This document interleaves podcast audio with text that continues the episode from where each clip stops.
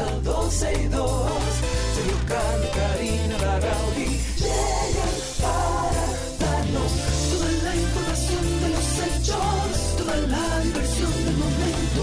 Todo, todo, todo, todo lo que quieres está en 12 y 2.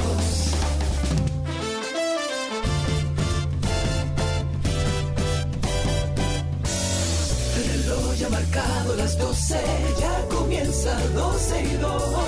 Sergio y Karina Larrauri llegan para darnos toda la información de los hechos, toda la diversión del momento.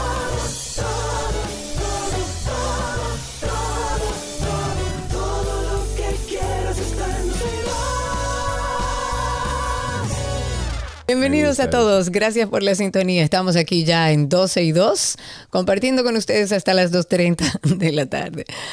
Lo Ay, grande Dios es mío, que hoy tenemos parece una hora o una hora y media aquí Sentados sentados. aquí. Y entonces aquí. No, tú sabes que lo con- grande que te iba a decir, Sergio, recuerda de abrir cabina. Sí, y dije, no, a esta altura, una hora después ya la juego, tiene la abierta. tiene abierta, es negativo, no tenía nada abierto, pero nada. Un saludo enorme a todos a, a toda nuestra audiencia a través de Twitter Spaces. Me encanta porque me doy cuenta cada vez que abro Twitter Spaces que ya hay un grupo grande de gente que está esperando solamente que publiquemos que ya Sí, estamos en vivo. sí, sí, sí. Y es ya una somos familia, es una, es una Sí, una comunidad que estamos armando por ahí.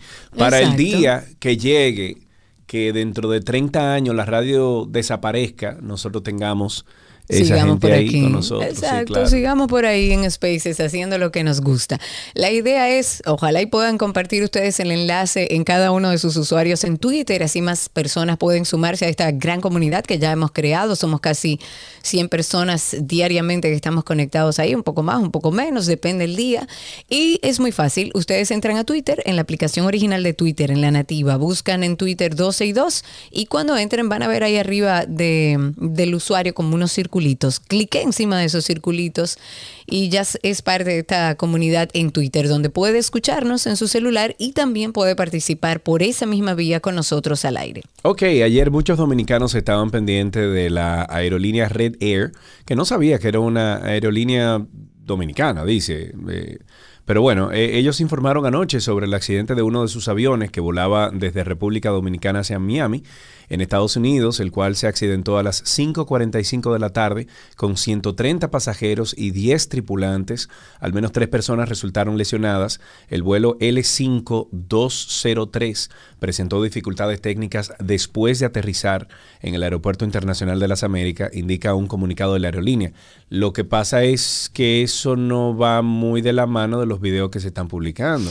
Exacto, yo he escuchado y he visto mucho y hay, hay algo extraño Sí. eh, que, que todavía no se entiende. Eh, Red Air informó que el Instituto Dominicano de, Aeronáutica Civil, en conjunto con las autoridades locales en la ciudad de Miami, ellos iniciaron las investigaciones.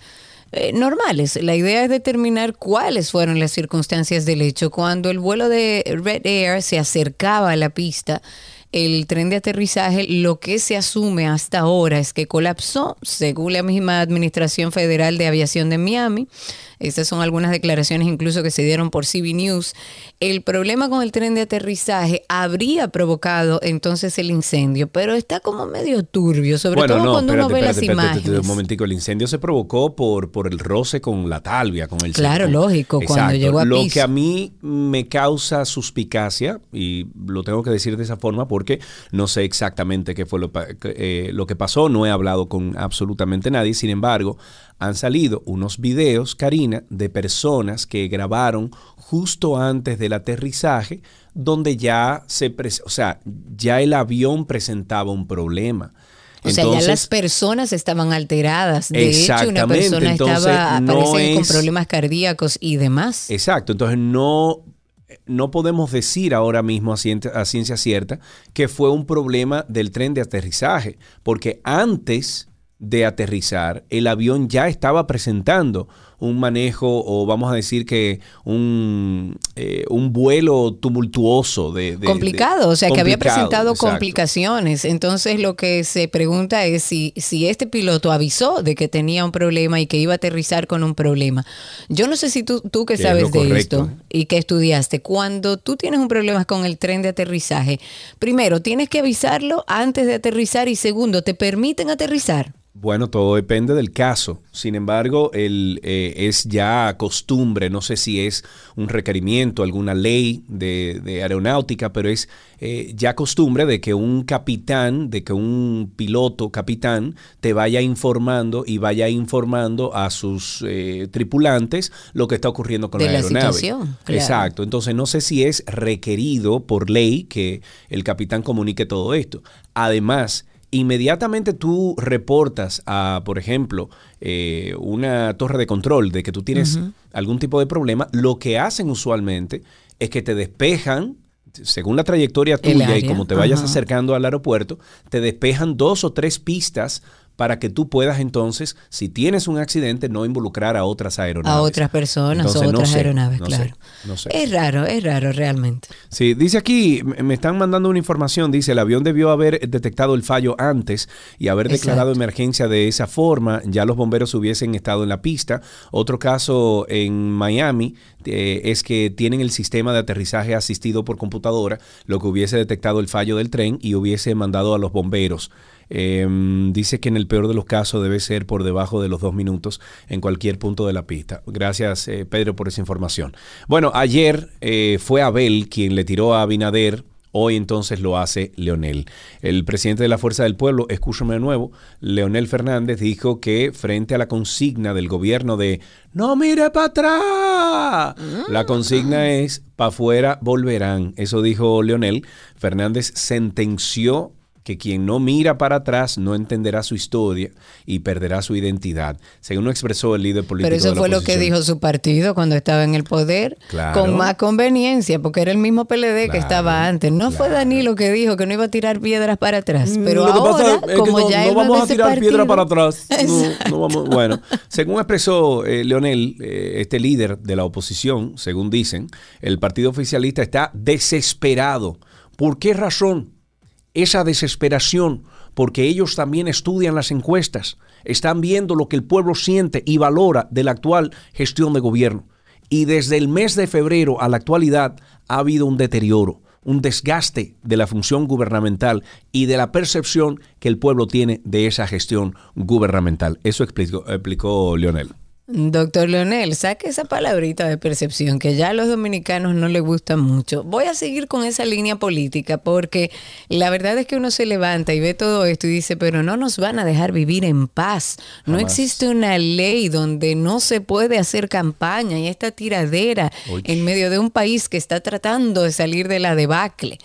Pero bueno, estuve viendo al expresidente de la Junta Central Electoral, a Roberto Rosario, que dijo que los precandidatos presidenciales del PLD hace tiempo que están violando la ley, que están participando de una campaña electoral anticipada y que el mismo presidente Luis Abinader, eh, Abinader entró en este juego, en este ruedo electoral, cuando ordenó a la dirigencia del PRM que enfrente la oposición para retener el triunfo en las elecciones del 2024.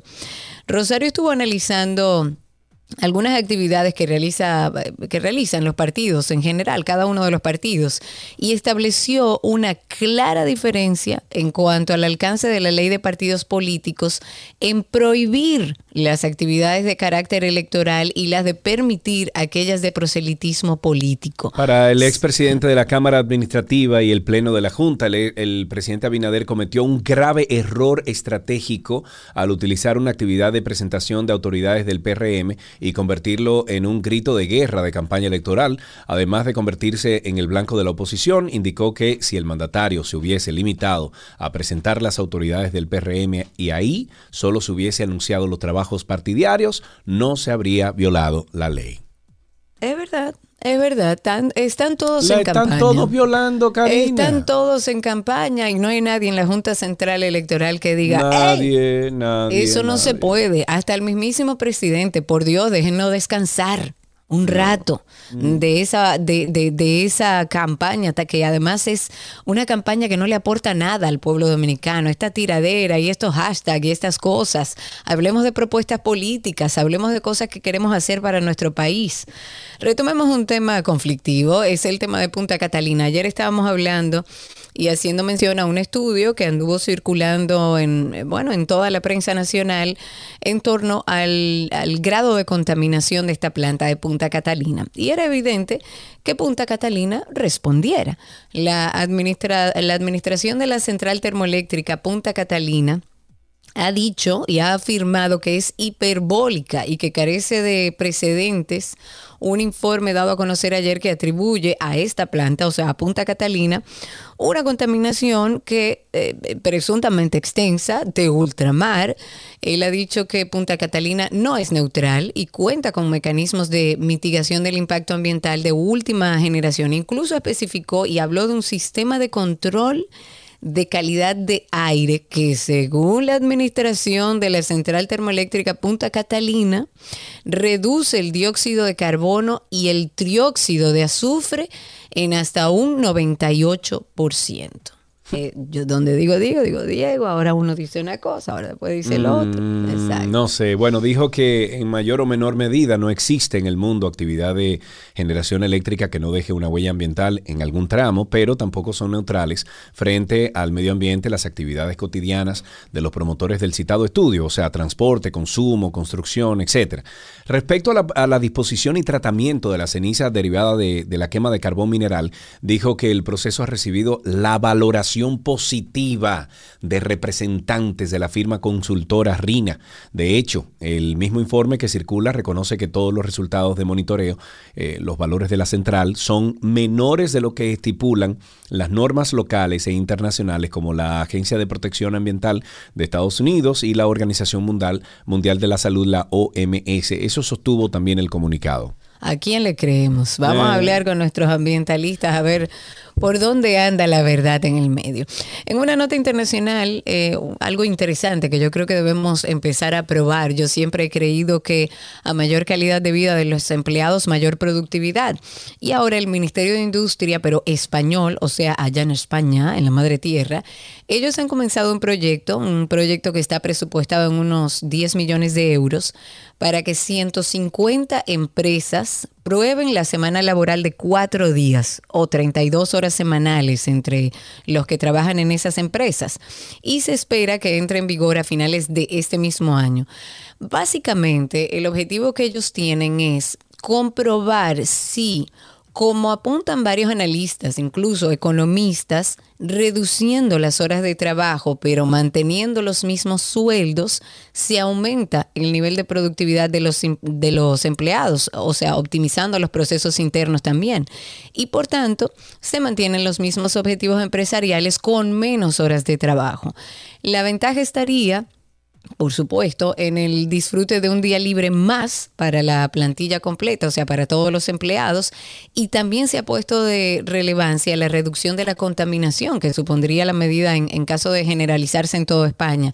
A mí me parece un modelo, un proyecto que debe empezar a trabajarse también en nuestro país. Yo creo mucho en que a mayor calidad de vida, como dije al inicio, mayor productividad, le damos más tiempos a los empleados y si pueden cumplir con los objetivos y, y, hacen más óptimos los procesos internos, pues yo, yo creo que podemos lograr una semana laboral de, cuatro días en vez de cinco días. Ojalá y aquí a alguien se le ¿eh? ocurra. Ojalá. Una maravilla. Bueno, para centrar, o vamos a decir que cerrar la intro con algo positivo y para que vayan anotando en sus agendas, el Museo Nacional de Historia Natural eh, profesor Eugenio Jesús Marcano se suma este sábado 25 de junio a la gran celebración de la Noche Larga de Museos. Yo he ido a varias, me encantan organizadas por el Ministerio de Cultura. Para este gran día en el Museo Natural estará abierto a todo el público desde las 9 de la mañana hasta las 12 de la medianoche y se ha preparado una programación con diversas actividades aptas para toda la familia.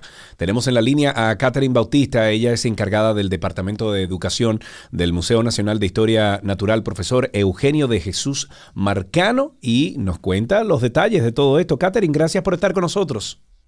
Claro que sí, buenas tardes a todos, Karina, Sergio. Primero que todo, muchísimas gracias por tenernos aquí en el programa y permitirnos contarles sobre nuestra agenda preparada para la noche larga de los museos. Claro, nos Eh, encanta la idea. eh, como dije al principio, he participado creo que dos veces, eh, donde voy y, y paseo por los museos de noche y es una maravilla. Sí. ¿Qué podemos encontrar nuevo este año?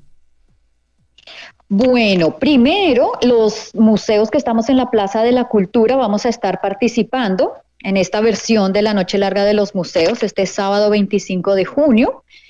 Eh, nosotros tenemos una agenda amplia y variada para toda la familia. Vamos a comenzar a las 9 de la mañana, de 9 a 12 del mediodía, con nuestra actividad Nuestra Estrella del Sol, que es básicamente la observación segura del Sol. Eh, como bien saben, ayer fue el día del solsticio de verano Sí, y nosotros queremos celebrarlo. Entonces vamos a hacerlo de la mejor manera, vamos a tener telescopios, vamos a estar acompañados de la Sociedad Astronómica Dominicana, pueden aprovechar, hacer preguntas, todo lo que ustedes quieran relacionado al sol. Lo más importante es verlo de forma segura.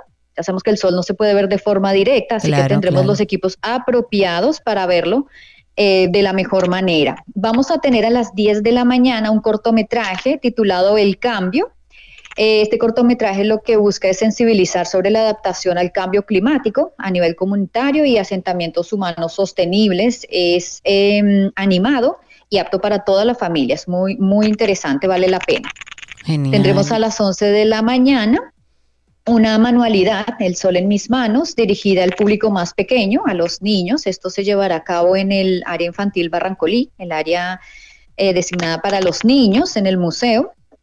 Eh, bueno, vamos a tener a las 12 del mediodía una obra de ecoteatro que nos llega por cortesía de Fundación Propagás. Se llama Itzelina y los rayos del sol. También para toda la familia en el auditorio del museo. Muy divertida, muy entretenida, no se la pueden perder. Ya en la tardecita, a las 4 de la tarde, Sí. vamos a tener zumbadorcitos al museo, que es una clase Ay, de zumba al mejor estilo del museo. Me encanta. También para toda la familia. Importante entonces recalcarles que vengan con ropa cómoda, con sus, sus tenis eh, y muy importante traer su, su botellita de agua reusable para que se hidraten durante la actividad. Está programada en la explanada, fuera del museo, el lado del museo que da hacia la César Nicolás Penson. Esperemos que si, el, si, el, si llega a llover o si el sol está muy fuerte, nos vamos a mover a la sala de los gigantes marinos, ya dentro del museo. Ok. Ok, está Un genial. súper aconte- Sí, tenemos muchísimas cosas eh, eh, a lo largo del día. Ya en la tarde vamos a tener tarde, eh, casi noche. Vamos a tener una invitación a la inauguración de una exposición fotográfica llamada Insecta, una mirada de paz. Esta es una eh, exposición fotográfica hecha por uno de nuestros biólogos, Francisco Paz. Él combina su, su profesión como biólogo con su pasión por la, por la fotografía y van a poder observar unas, unas fotografías increíbles tomadas por él. Eh, cabe destacar que la exhibición se va a inaugurar ese día, pero va a estar disponible hasta finales de, de agosto. Ok. Ah, día va a ser la, la inauguración. La inauguración. Me están pidiendo información online. Veo aquí que tienen eh, Museo Natural RD en redes sociales. Ahí podemos conseguir todo. Claro que sí, ahí pueden ver la agenda de las actividades, es- tenemos la agenda completa y estamos publicando también por cada actividad para darles un poco más de información. También recalcarles que es totalmente gratis el ingreso todo el día, no hay costo por ninguna de las actividades.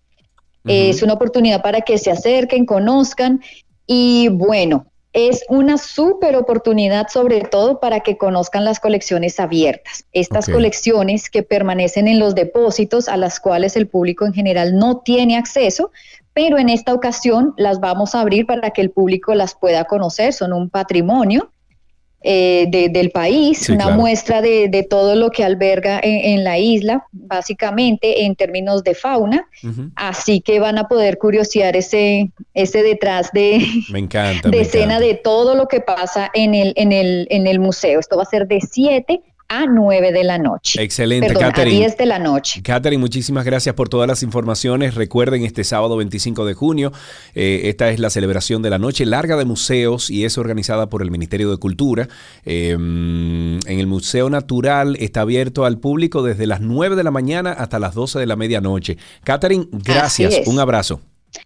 A ustedes muchísimas gracias y buena tarde. Muy bien, igualmente. Más información en arroba Museo Natural RD. Karina y yo empezamos aquí durante la pandemia un proyecto muy lindo. Se llama Karina y Sergio After Dark. Eh, siempre publicamos a las 7 de la noche los viernes temas importantes, temas que te dejen algo siempre de, de conocimiento para el bienestar, para tu mente, para tu paz mental. La adolescencia es una etapa de enormes cambios donde los jóvenes pasan de sentirse unos niños a querer ser vistos como adultos. Yo le llamaría el fin de la infancia y el inicio formal de la pubertad. Una de las etapas más determinantes para nuestras vidas y que reta de una manera u otra a nuestros padres. Adolescencia, etapa más difícil, retante, complicada, bella, dura. Porque tú sabes que el adolescente que ve la incoherencia de los padres dice, yo no sé por qué él me dice eso, él me dice que no diga esa mala palabra y a cada rato yo le digo decir. Él me dice que no engañe y yo lo oí diciéndole tal cosa al tío mío, porque además mira cómo habla mi mamá, mira cómo le habla a, a mi otro hermano. Entonces tú pierdes credibilidad, papá. Karina y Sergio, After Dark. Nos pueden buscar en cualquier red social de, de podcast. Nos buscan como Karina Larrauri o Sergio Carlo. Ahí aparecemos en los dos podcasts que tenemos, arroba 12 y 2 y Karina y Sergio After Dark. Así empezamos 12 y 2. Gracias por la sintonía. Hoy es miércoles, junio 22 del año 2022. Lo mejor de la web llega a ustedes gracias a Aeropack, mi courier.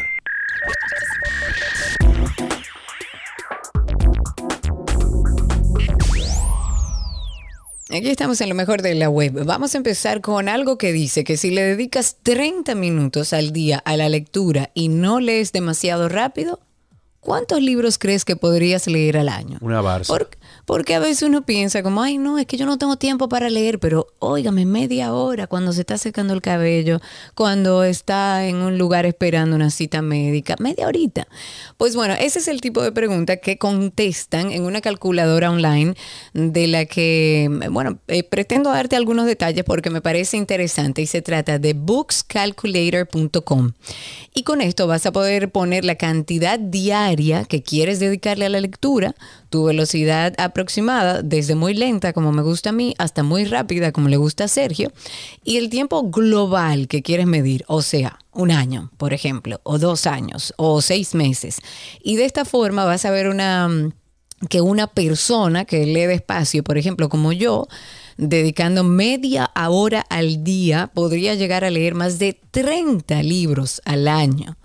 Lógicamente, lógicamente depende del libro. No es lo mismo leer El Señor de los Anillos que 20 poemas de amor y una canción desesperada. O sea, No, es, eh, depende del libro. Pero en promedio estamos hablando que si usted lee lento y le dedica solamente 30 minutos al día a leer, va a leer al año 30 libros. Wow. Ok. Nos vamos con Instagram que imita a TikTok y muestra ahora contenidos a pantalla completa.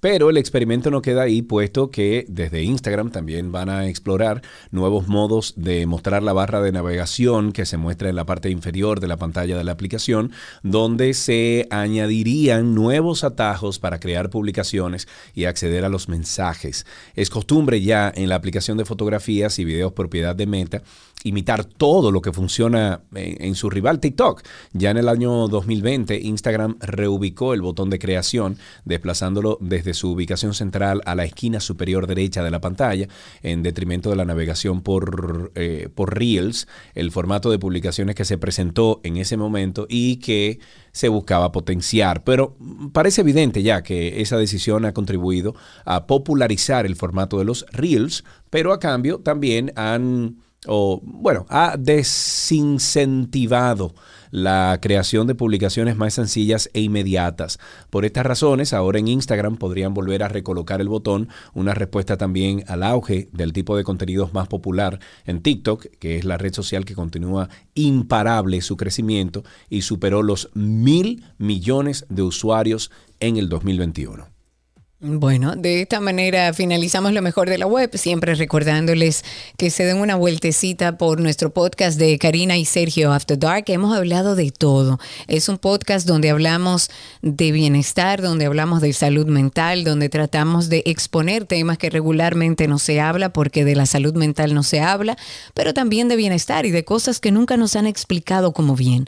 Nos consiguen en cualquier plataforma de podcast como Karina y Sergio After Dark, pero también les recomiendo que se den una vueltecita por el usuario en Instagram. Por ahí también compartimos mucha información de valor. Puede estar pendiente a los nuevos episodios y, y es una forma también rápida por si usted quiere comunicarse con nosotros para sugerir algún tema, puede hacerlo.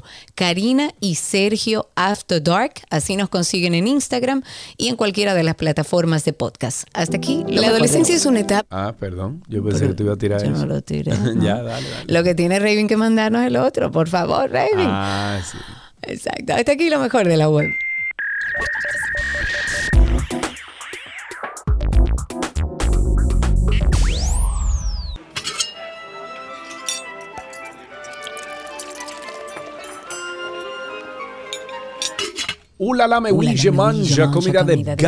Que bon c'est ici. bon ici, me oui. Mm, Mais oui. Hola, Gaby. Uy, yay, ¿cómo están? Todo bien, todo bien. Por aquí andamos para refrescarnos un poco, señores. Empezó el verano, aunque aquí, bueno, el verano como que arrancó hace rato, pero hace un calor y estamos hablando de pepinos y como estamos hablando de pepinos, que es refrescante, Gaby nos va a ayudar a utilizarlo de formas más creativas. Bienvenida, Gaby. más, y más sabrosas. ¡Yay! Sí, Bienvenidos. claro. bueno, sí, señores, les voy a recordar. Tomen agua, tomen agua, Ay, tomen sí, agua. vamos a empezar la bien. campañita, Gaby. Sí, de hecho, voy a, a comenzar a subir unas, unos jarros de agua que voy a comenzar a preparar para hacerla más agradable. Yo soy una que me propongo beber agua. Algunas veces se me hace algo pesado Ay, porque sí, como que uno quiere un saborcito de algo. Ajá. Entonces, eh, ponerle rodajas de jengibre, ponerle hojas de menta, ponerle cáscara de manzana verde, ponerle gajos de naranja o de limón, el mismo pepino que lo hemos sugerido, algo que le dé un, un saborcito leve para que nos ayude a tomar más agua. Claro. Porque- Y además es bueno que la gente sepa, Gaby, que cuando le pones, por ejemplo, unas fresas al agua y la dejas ahí, te la bebes o cualquier cosa que le pongas, todos los eh, nutrientes eh, de esa fruta pasan al agua. Exactamente. Y eso entonces vas a aprovechar lo doble, la parte Claro. de hidratarte y la parte de eh, lo que le estás colocando. Y también pudiéramos inclusive, obviamente recetas con agua no vamos a hacer, pero hay muchos tipos de agua. Hay agua, están las alcalinas, están las minerales, están las eh, naturales, están las que son con... em, cosas añadidas como calcio, como que le, le agregan una serie de minerales adicionales. O sea, es interesante la parte de- del agua porque hay veces que según nuestro cuerpo eh, tú necesitas consumir un tipo de agua. Yo, yo recuerdo cuando yo estaba de lleno en entrenamientos, a mí me recomendaban mucho utilizar el agua alcalina para, para hidratarme. Entonces vamos a ver cómo, vamos a buscar información y, y si hay alguien de los que nos está escuchando que nos puede ayudar para nosotros poder desarrollar este tema, es interesante porque vamos al súper y encontramos una cantidad de aguas y pensamos que todas son iguales y realmente no, no, no No. todas son iguales. No, no, Entonces sería como interesante hablar de eso, ya que nos vamos a poner tú y yo en esa campaña de, de hidratarnos. ¿Ustedes escuchan los pajaritos? No, no, es un Ay, escándalo. Se escuchan No, los pajaritos están aquí, adentro de la oficina con Exacto. Ay, qué lindo, señores. Es que yo posteo, si van a mi historia, van a ver una mata enorme, bellísima de flamboyanes. Y ahí están todos los pajaritos. Entonces, todas las mañanas tenemos conversaciones, o digo yo. Tenemos que hablar con ellos, que entre 12 y, y- y 2 nos den un chance. Pero mira, A mí me hoy encanta. están con chisme full. Bueno, nada, por favor, si tienen información de agua, pásenla para que nosotros podamos ser portavoces y vamos a continuar entre todos esta jornada de hidratación porque qué calor. Bueno, a los que a lo que no compete, ¿verdad? Como dicen por ahí. Claro, vamos a hacer vamos hoy a cocinar. ¿Qué hacemos hoy, Gaby? una ensalada de pepino, o sea, una ensalada japonesa de pepinos. Ok. Eh, yo como me, como les confesé el lunes, no como pepino, pero me encanta prepararlo. Entonces soy una de las que estoy ahí. Inclusive eh, ahora que venía hablando con el don, le digo, ¿vas a venir a comer a la casa? Porque te tengo una ensalada de pepino. Entonces sí o sí. yo me imagino que, que, al don no le gusta porque él sí, le, gusta le encanta. sí. No, no, le encanta el pepino. Sí, sí, claro. Hemos hecho, hemos, hemos logrado cosas en, en él. Hemos logrado, hemos logrado. Seguimos avanzando. Exacto. Entonces, esta ensalada es muy rica, señores. La pueden preparar eh, y tenerla guardada en nevera. Les recomiendo que máximo sea de un día, porque el pepino va a absorber mucho el, el, sabor, pero igualmente es muy rica por los otros ingredientes que tiene. Te pudiera incluso decir, Cari, que, que pudiéramos hacer una variante a base de zucchini, eh, de laminarlos igualmente de finitos y y ponerle el, mismo aderezo. Pero tiene una combinación muy, muy rica porque vamos a encontrarnos vinagre de arroz, aceite de sésamo, salsa de soya y unos toques bastante ricos de semillitas de sésamo. Pues vamos a necesitar tres pepinos tipo japonés. Eh, lo ideal es que sean de los japoneses, que son los pequeñitos, chiquitos, que parecen como pepinillos, por decirlo así. O sea, son, son pequeñitos. Un de esos vamos a necesitar tres. Un cuarto de cucharadita de sal, tres cucharadas de vinagre de arroz, una cucharada de aceite de sésamo, una cucharada de salsa de soya, una cucharadita de sirope de maple. Pueden cambiarlo si quieren por miel o agave, pero no azúcar. Aquí no vamos a agregar azúcar. Eh, en caso de que no quieran agregarle, pues no, porque esto es simplemente lo que le va a dar un toquecito dulce o pudieran inclusive cambiar la cucharada de salsa de soya por eh, dos cucharadas de salsa de soya dulce. Hay una soya dulce bien, bien rica, que inclusive les recomiendo tener en, casa porque algunas veces un atún así cortadito, laminadito, con un poco de, salsa de soya dulce por arriba, un puerro y unos, una semillita de sésamo es espectacular. Y luego entonces también necesitamos una cucharadita de semillas de sésamo que vamos a tostar. La preparación es bastante sencilla y todo lo vamos a hacer en un recipiente, inclusive si tiene un recipiente con tapa, mejor aún porque lo tapamos, eh, sacudimos, por decirlo así, mezclamos y, guardamos. Okay. Vamos a colocar todos los pepinos laminados en una, preferiblemente en una mandolina, y, si no, y si usted tiene un pulso muy bueno, pues hágalo bien finitos. Hay personas que le gusta esta ensalada eh, con pepinos gruesos. Lo puede hacer igualmente con el pepino grueso o incluso cortado en, como en, cuadros. Pero donde más rico sale por, por la combinación de todos los ingredientes es que sean bien finitos. Entonces vamos a colocar todos los pepinos en un recipiente y entonces vamos a agregarle la sal por arriba y esto lo vamos a dejar que se asiente por 5 minutos. Luego vamos, si usted lo tiene laminados finitos, va a hacer este proceso. Si no, simplemente va a escurrir los pepinos del agua que va a drenar. Pero si lo laminó finitos, lo va como a exprimir un poco para sacarle, eh, o sea, para sacarle todo el exceso de agua con las manos. Entonces, en un recipiente vamos a combinar eh, la parte del vinagre de arroz, el aceite de sésamo, la salsa soya, el, el maple syrup, y también vamos a incorporar la mitad de las semillitas de sésamo. Vamos a mezclar, se lo vamos a agregar a, los pepinos que tenemos ya en un, recipiente.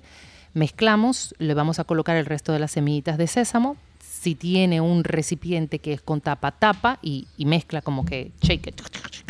Si no, pues con un algo suave, con una espátula o algo así, va a mezclar bien. Lo va a guardar en un recipiente hermético en nevera para consumir frío y así con palitos japoneses o, palitos chinos se come esta deliciosa ensalada y voilà. Voilà. Ahí está otra receta de Gaby que ustedes pueden conseguir en 12y2.com.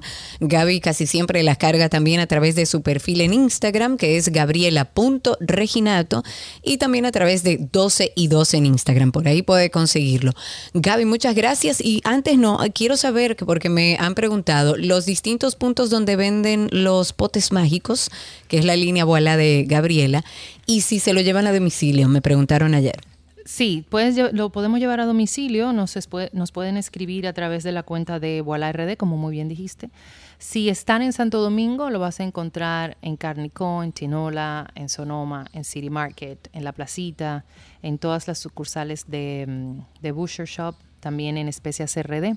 Ahí la vas a encontrar. Si estás en Santiago, disponible en Azalea, en el Centro León y en la tienda Páprica. Si estás en Las Terrenas, en la Bodega Bonita. Aquí en Romana y también ya camino al este, eh, o en Bola Café Marché, obvio. Eh, lo vas a encontrar también en la tiendita, eh, así se llama, la tiendita en la autovía. Y en Punta Cana estamos en la sucursal de Butcher Shop de Punta Cana y en Wholesome de Punta Cana, también en Santo Domingo, en Casa Dicha y en, en Wholesome. También ahí lo vas a, la van a encontrar. Perfectísimo. Y si no, desea la vueltecita por la cuenta Voila RD. Así mismo como suena, Voila RD. Gaby, gracias. Wow, un beso, qué calor, a beber agua. Uy, a beber agua con Karina. Adiós, Gaby, un beso grande. Y hasta aquí nuestra receta del día.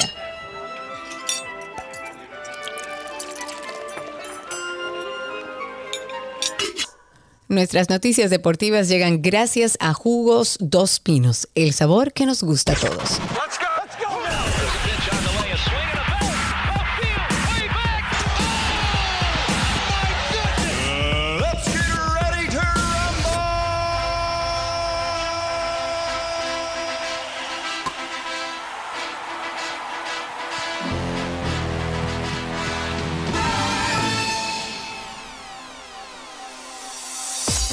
Ya estamos en noticias del mundo deportivo aquí en 12 y 2 y arrancamos de inmediato con una noticia olímpica. Los organizadores de las Olimpiadas de Tokio, demoradas por la pandemia del coronavirus, calculan que el costo final de los Juegos será de mil, a ver, 1.4 billones de yenes casi el doble de lo pronosticado cuando el Comité Político, eh, perdón, Olímpico les otorgó la sede en el 2013. Las cifras finales incrementadas por la pandemia alcanzaron alturas récord mucho antes. El cálculo el cálculo de los costos resulta difícil por las fluctuaciones recientes de la tasa de cambio entre el dólar y la moneda japonesa. Cuando se iniciaron los juegos hace un año, un dólar equivalía a 100 yenes. En otra noticia, en este caso de grandes ligas, los Yankees de Nueva York han reclamado al relevista dominicano Albert Abreu, quien había sido puesto en asignación por los Reales de Kansas City, de acuerdo al periodista Robert Murray. El diestro de 26 primaveras inició la actual temporada de grandes ligas con los Rangers de Texas, escuadra con la que dejó efectividad de 3.12 en 8.2 episodios en los que se dio tres rayitas previo a ser enviado en cambio a Kansas City por el relevista de las ligas menores, Johansen Morel, el pasado 3 de junio. En otra noticia de esgrimas, la presentación de los atletas de esgrima que participarán a partir de este viernes en los Juegos Bolivarianos en Valledupar, en Colombia, partieron con el objetivo de poder eh, de poner bien en alto la bandera tricolor en esta justa internacional. La información la dio a conocer el presidente de la Federación Dominicana de Esgrima, estoy hablando de Luis Ciprián, y señaló que los Juegos Bolivarianos es una buena herramienta para que los atletas dominicanos sigan preparándose de cara a los compromisos internacionales que se avecinan, sobre todo los Juegos Centroamericanos y del Caribe en El Salvador y los Juegos Panam de Chile que serán en el 2000 en el 2003 en 2023 será. 23, sí, debe ser. En 2023 es que van a ser. Sí, sí, En una noticia de tenis, Serena Williams, ganadora de 23 títulos de Grand Slam, admitió que tuvo dudas sobre si volvería a jugar de manera profesional tras un año de pausa. La estadounidense volvió al circuito con victoria en dobles formando pareja con la tunecina Ons Habeur y fue preguntada sobre si tuvo dudas de si volvería a competir después de un año fuera de las pistas y dijo que sí. Mira qué bien, dijo que sí y que le den para allá. Como que ella no estaba segura, pero volvió. Es el Drift Dominicano. Un saludo ahí a Rafael Flores de Vehículos Eléctricos RD que está con nosotros en Spaces. Rafa, un abrazo, gracias por eso. En Drift, el dominicano Jefferson Caer o Chaer da pasos firmes hacia la internacionalización tras incursionar en los Estados Unidos. Ahora se abre paso en Centroamérica, donde fue el responsable de la decoración de los autos de los pilotos profesionales Andrés Solano y Juan José Fallas, que son miembros del Círculo Drift en Costa Rica. Chaer, que es un profesional del diseño industrial y automotriz, fue escogido como el diseñador que dio la vida al auto del piloto profesional de la Fórmula Drift, Omar Castellanos, en la campaña El Poder va contigo, para el lanzamiento de una reconocida marca de lubricantes con presencia en Estados Unidos, en Canadá y en el Caribe. El arte dominicano dijo presente, señores, en el look eh, de la campaña que se lanzó en noviembre del 2020 y que se mantiene vigente hasta la fecha. Felicidades para él. En una nota olímpica un poco curiosa, dice, no importa que seas extranjero, que seas heterosexual, LGBTQ o que lo hagas en el lugar más recóndito de Qatar, simplemente procura que no te encuentren. Hay una fuente de la policía del país anfitrión de la FIFA del Mundial 2022 que reveló a un medio inglés que los encuentros sexuales extramaritales están prohibidos allá y que su condena es de siete años de cárcel. La Copa Mundial de Fútbol 2022 se va a desarrollar, como sabemos, desde el 21 de noviembre hasta el 18 de, noviembre, de diciembre perdón, del 2022.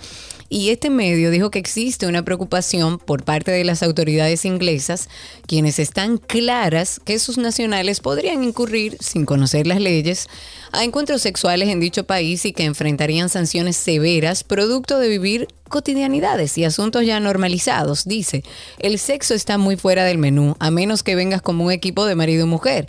Definitivamente no habrá aventuras de una noche en el Mundial, no habrá fiestas. Todos y todas deben mantener la cabeza fría, a menos que quieran arriesgarse a quedarse atrapados en prisión. Eso es lo que cuenta la fuente. Siempre le invitamos a que participe de nuestro o se suscriba a nuestro podcast se llama Karina y Sergio After Dark. Son buenísimos los temas que siempre tratamos ahí. Escuche. La adolescencia es una etapa de enormes cambios donde los jóvenes pasan de sentirse unos niños a querer ser vistos como adultos. Yo le llamaría el fin de la infancia y el inicio formal de la pubertad. Una de las etapas más determinantes para nuestras vidas y que reta de una manera u otra a nuestros padres adolescencia, etapa más difícil, retante, complicada, bella, dura. Porque tú sabes que el adolescente que ve la incoherencia de los padres dice, yo no sé por qué él me dice eso, él me dice que no diga esa mala palabra y a cada rato yo lo digo decir. Él me dice que no engañe y yo lo oí diciéndole tal cosa al tío mío, porque además mira cómo habla mi mamá, mira cómo le habla a, a mi otro hermano. Entonces tú pierdes credibilidad, papá. Karina y Sergio After Dark. Se puede suscribir en cualquiera de las plataformas de podcast habidas y por haber en este planeta. Nos buscan como Karina Larrauri o Sergio Carlo y ahí aparece. Hasta aquí, Deportes en 12 y 2.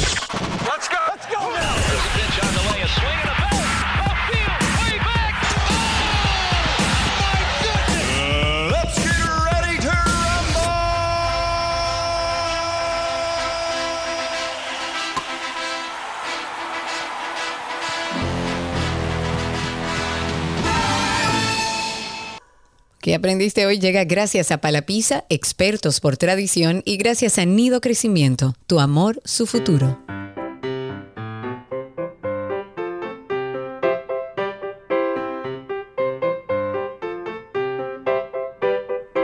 Suena la cancioncita siempre que le dice a nuestros niños que ya estamos aquí esperando sus llamadas para que nos alegren el día.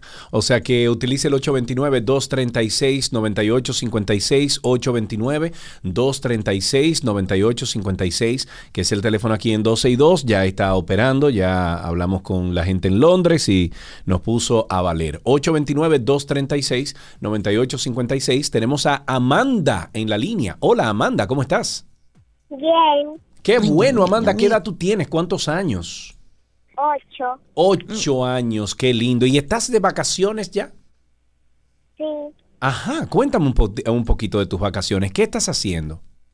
Eh, dibujando, Ajá. viendo televisión y durmiendo. Ay, qué rico. ¿Y no te van a llevar a la playa, mija? No, Ay, Dios mío. A un río, a un río, a un charco. mío. No, No, no te gusta a ti mucho el mar, parece. que si te gusta el mar. Ah, sí. Sí, Sí, te sí gusta, le ok. ¿Y sí tú te gusta. sabes algún chiste o una adivinanza, Amanda? Sí. un Adelante. Un chiste, pues empieza. ¿Cómo convertir un burro en una burra? Me da ¿Cómo miedo. convertir un burro en una burra? Me da miedo. Yo no sé, Amanda, ¿cómo es eso? Trancándolo en un cuarto hasta que se aburra. ¡Wow! ¡Wow! ¡Wow! ¡Bravo! Ey, estuvo muy bueno. ¡Bravo! Ey, anótalo, Alan. ¡Wow! ¡Bravo! ¡Caramba! No hay más que decir. Nada Vamos a dejar esto de este tamaño. Amanda, te la comiste.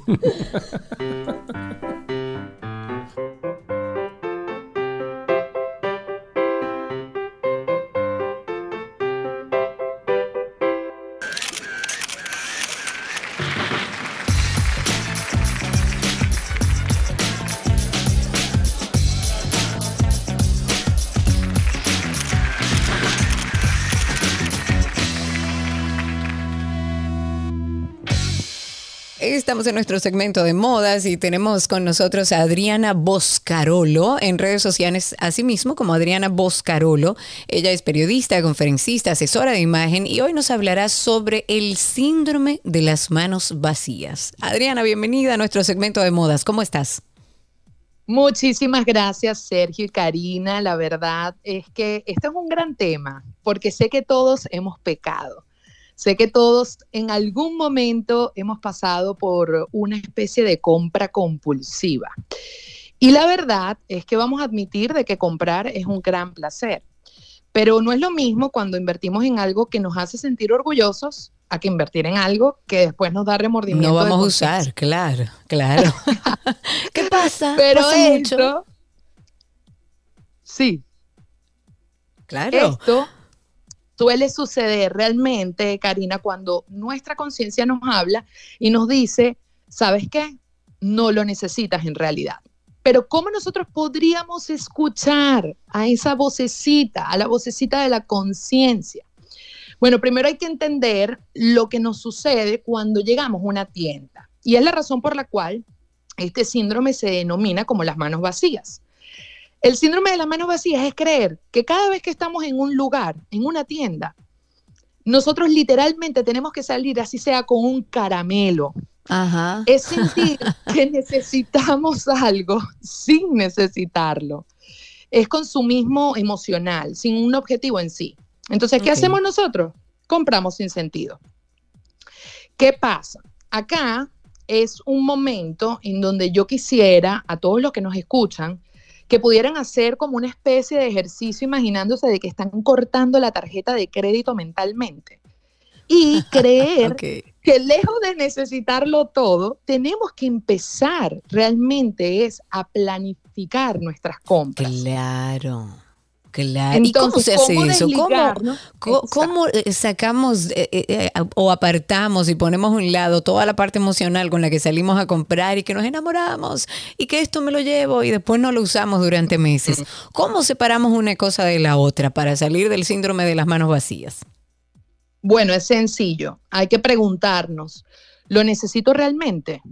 ¿Lo necesito hoy? ¿Qué pasaría si no lo compro ahora? ¿Puedo hacer esto por un costo menor? Esto te permitirá enfrentar la situación y buscar por encima de ese deseo el beneficio que puede tener en ti esa inversión. Y ahí es en donde realmente nosotros damos un giro a la inversión.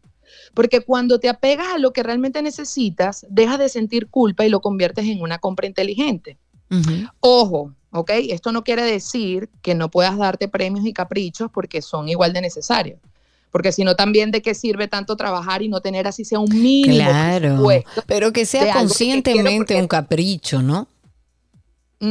Exactamente, exactamente. Yo lo que suelo recomendar, claro, esto todo depende según la frecuencia de compra de cada persona, es en donde lo ideal sería que el capricho, eso de quiero por querer, represente tan solo un 15% de tu pirámide de inversión y que se haga cuantitativa. Ejemplo, eh, si yo tengo un parámetro de compra mensual o mi parámetro de compra es en base a la cantidad, yo siempre he dicho de que máximo entre una a tres compras por mes, porque si no, lo que nos hace es que nos altere un poco el criterio para saber si verdaderamente es algo que eh, está basado dentro de nuestra planificación, dentro de nuestro análisis previo, dentro de nuestra comparativa. Son este tipo de ejercicios de compra que hacen de que todo sea distinto.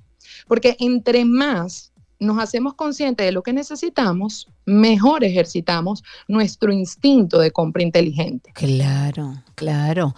Ok, ¿y qué otra cosa o qué otras sugerencias puedes darnos en torno a eso? Ya hablamos de planificar lo que realmente necesitamos, necesitamos comprar, podemos darnos nuestros gustos, pero que representen la menor cantidad de nuestro gasto. ¿Qué otra cosa?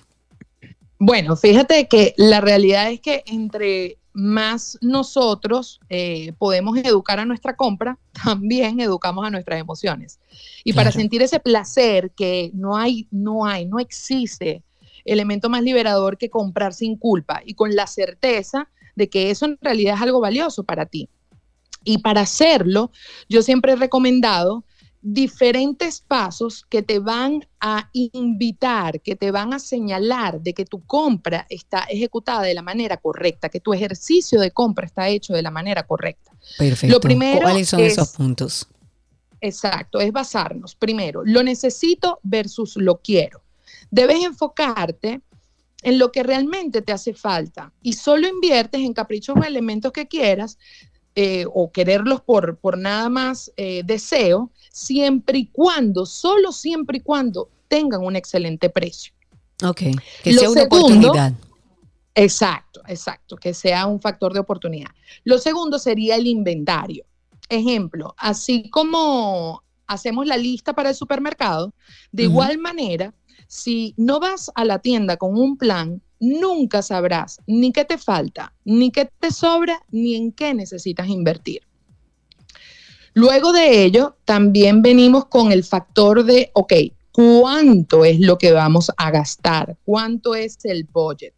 El presupuesto siempre será, obviamente, acorde a tu bolsillo, Claro. pero siempre la sugerencia está, 70% debe ser en, en artículos que necesito y 30% en artículos que quiero o caprichos.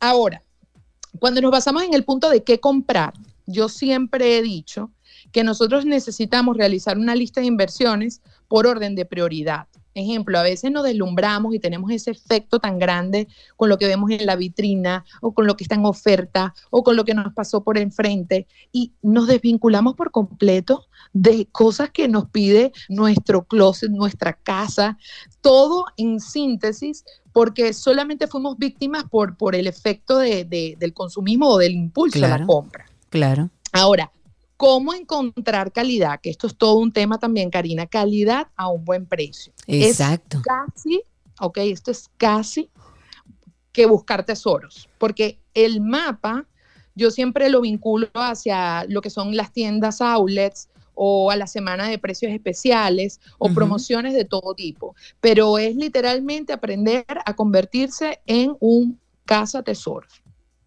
Lo otro es también la regla del costo por uso. Nosotros tenemos, a veces decimos como que, no sé si te ha pasado, como que, ay, no, pero eso está muy costoso para mí. Yo creo que yo puedo tener eso por un precio más económico, pero resulta que muchas personas desconocen de la regla del costo por uso, que es tomar el artículo, ¿ok?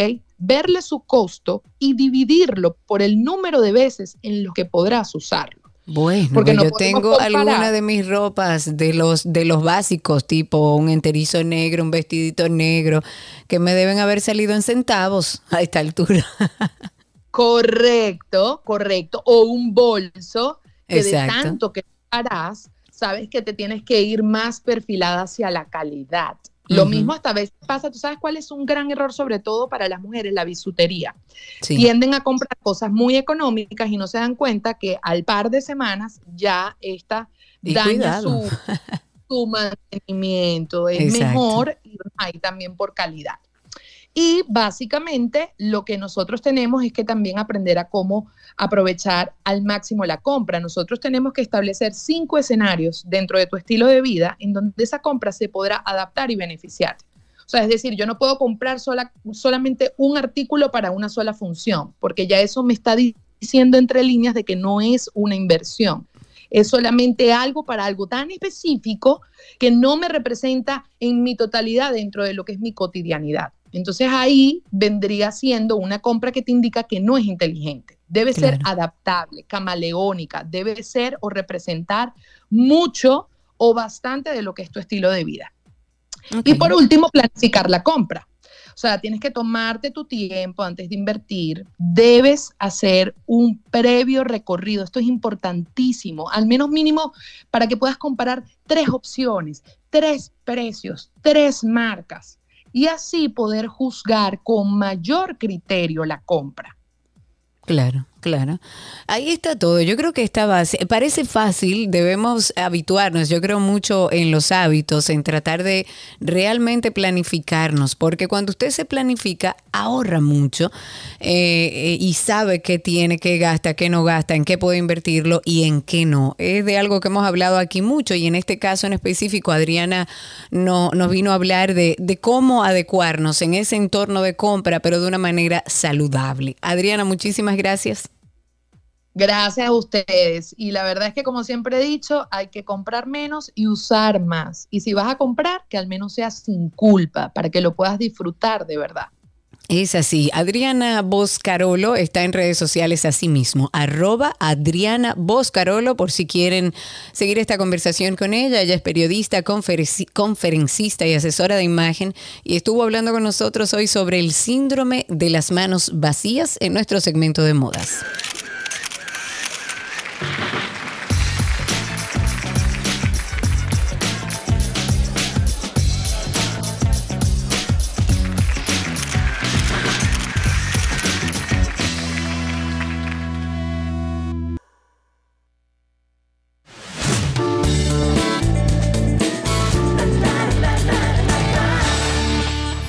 Sí, Aquí señor. están, ok.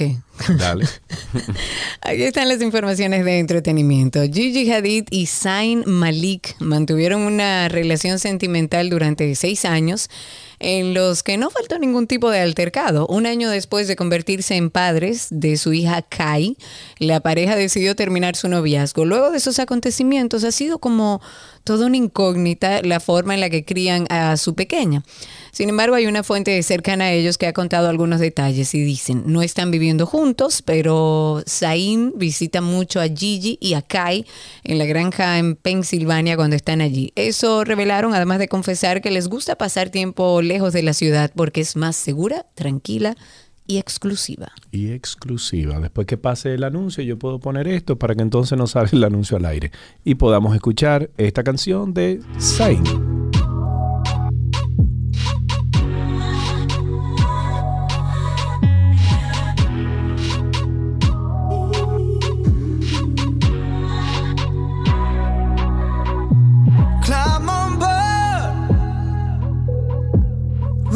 Slow and high tempo.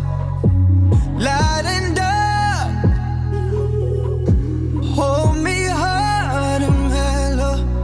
I'm seeing the pain, seeing the pleasure. Nobody but you, body but me, body but us, bodies together. I, I love to hold you close tonight and always. I love to. Nos vamos con que apenas una semana después de su lanzamiento, Hailey Bieber ha recibido una demanda por usar un nombre ya registrado para su línea de belleza, según ha contado en exclusiva la web de celebridades. ¿Quién? TMC, que lo tiene todo. Todos los chismes son de TMC. Todo, eso fue lo que más sonó en el, en el juicio de Johnny Depp y Amber Heard. Así es, en la denuncia presentada en un juzgado de Manhattan, la compañía de ropa Road New York City, fundada en el 2014, eh, exige que se impida la comercialización o la venta de cualquier producto a la empresa que dirige la modelo, hija del actor Steven Baldwin y eh, esposa del cantante Justin Bieber, que tampoco pasa por un buen momento a causa de un problema de salud que le ha hecho cancelar su gira. Además, las creadoras de la marca del mismo nombre reclaman una indemnización de la que de momento no se ha especificado cuánto sería el monto. No queríamos presentarla, pero teníamos que hacerlo para proteger nuestro negocio. Eso han explicado Purna y Phoebe Vikers, las fundadoras de la marca de ropa, en una declaración conjunta a través de la cuenta de Instagram de su negocio. Shakira ha denunciado al hombre que desde que se anunciara su ruptura con Gerard Piqué ha estado acosándola en las inmediaciones de su vivienda en Barcelona. La cantante colombiana amaneció el pasado lunes con letreros delante de su casa en las que se leían mensajes como Vengo por ti, mi amor. O estoy listo para casarme contigo ahora mismo y apoyarte. Lo que ha sido plato eh, de buen gusto para ella, o no ha sido plato de buen gusto para ella, pero además a estos comportamientos se suman las cartas que el artista de 45 años está recibiendo desde hace unos días, motivo que le ha llevado a tomar acciones legales con la ayuda de sus familiares. Luego de conocer la noticia, su hermano Tonino se presentó en la comisaría para presentar una denuncia y poder investigar este asunto, porque la cantante quiere evitar que eso vaya más allá. Por el momento, los grafitis ya están borrados y la Guardia Urbana continúa vigilando los alrededores de la casa para ver si encuentran al individuo. El autor podría ser un hombre de nacionalidad rusa. Eso es lo único que se sabe hasta ahora. Por completarte me rompí en pedazos. Me lo advirtieron, pero no hice caso. Me di cuenta que lo tuyo es falso. Fue la gota que rebasó el vaso. No me digas que lo sientes. Eso parece sincero, pero te conozco bien y sé que mientes. Te felicito que bien actúas.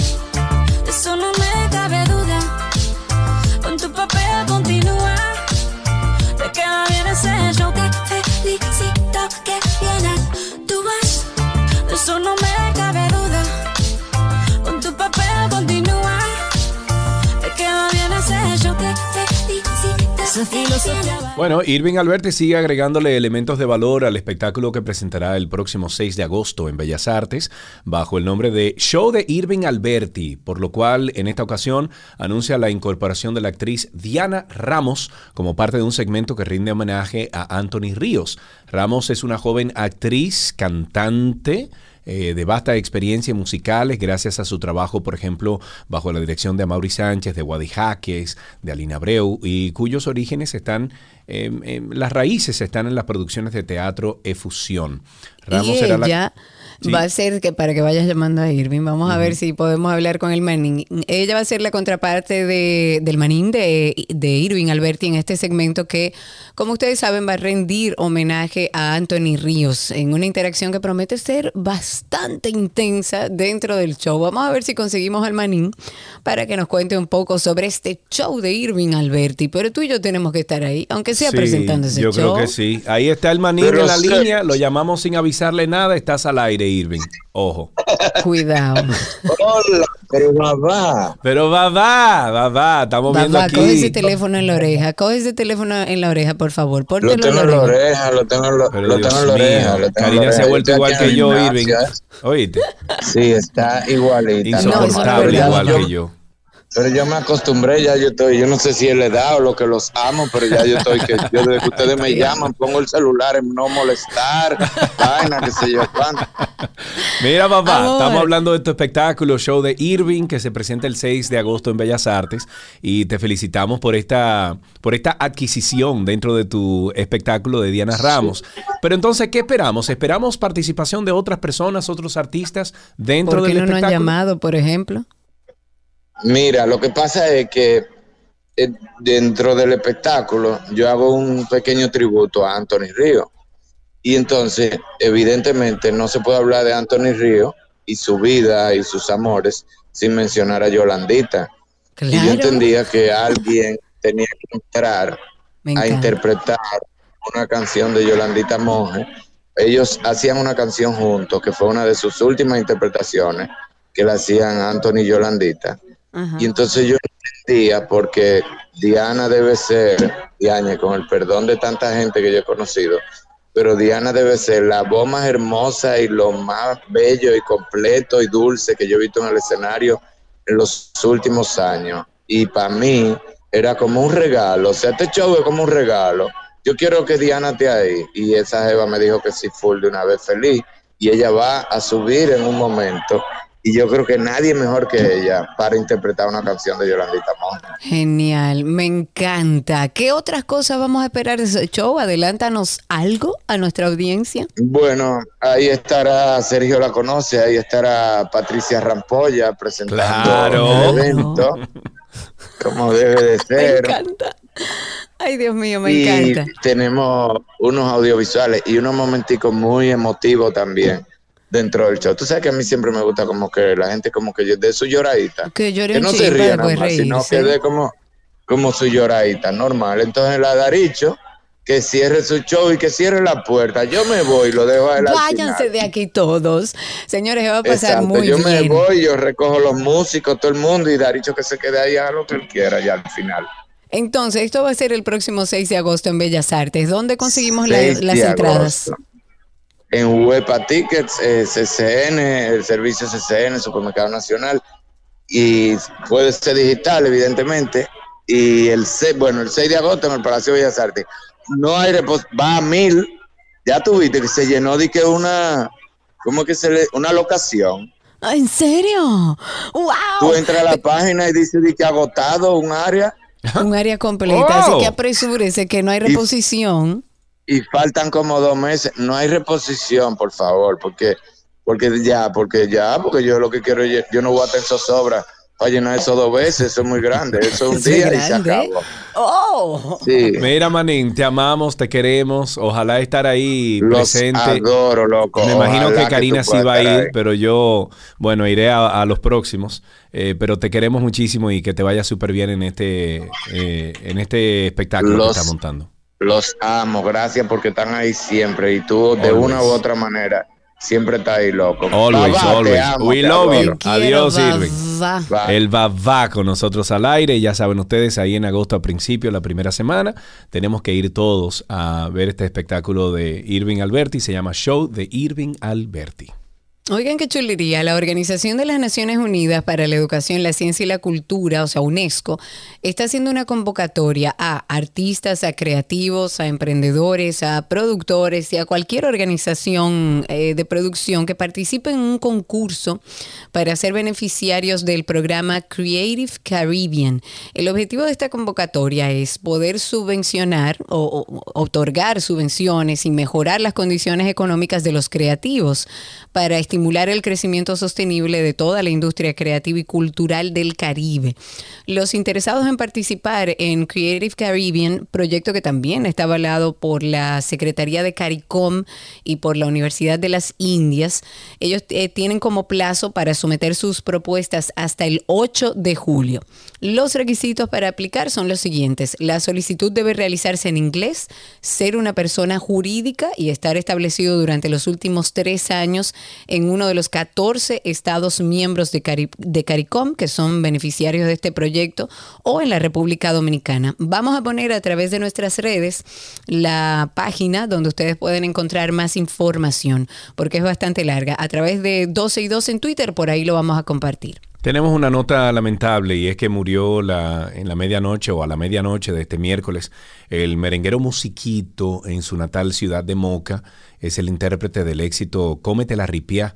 Francisco Arturo Avelino García, nombre de pila del artista, habría fallecido de un infarto cardíaco en su residencia. Eh, su más reciente presentación de relevancia fue en el 2018, en la celebración de los 50 años del conjunto Quisqueya en el Teatro Nacional, donde interpretó al fenecido Aneudi Díaz debido al parecido de sus voces. Eh, bueno, que descanse en paz. Aquí les dejamos un poquito de su música.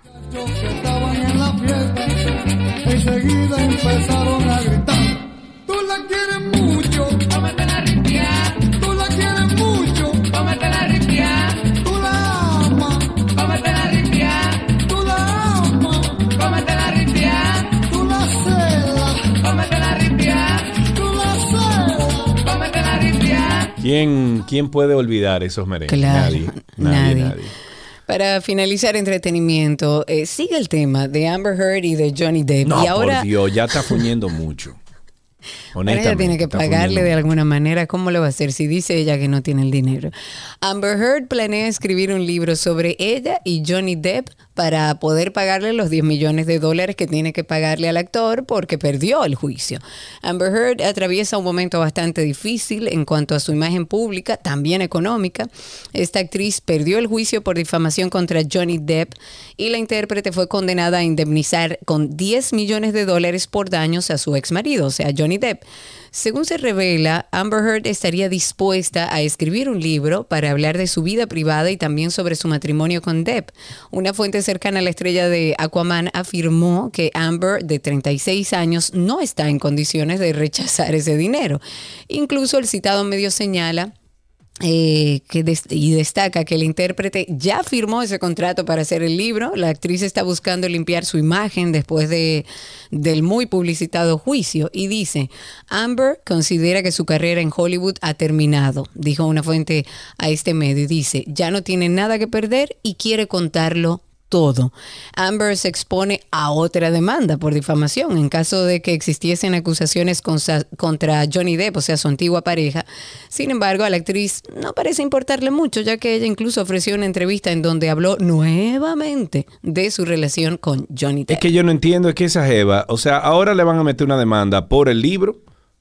O sea, No, por no, el no libro que va a hacer, entonces no entiendo cómo es que ella está pensando o si está Yo no pensando. entiendo, no, no entiendo, porque eso es demandable. Yo no creo Claro. tampoco que ya Johnny Depp vaya a volver al ruedo con un tema eh, de, de juicios y demás, pero es un riesgo. Pero es lo que dice, ella no tiene ya nada que perder. Su carrera en Hollywood aparenta que terminó, necesita dinero.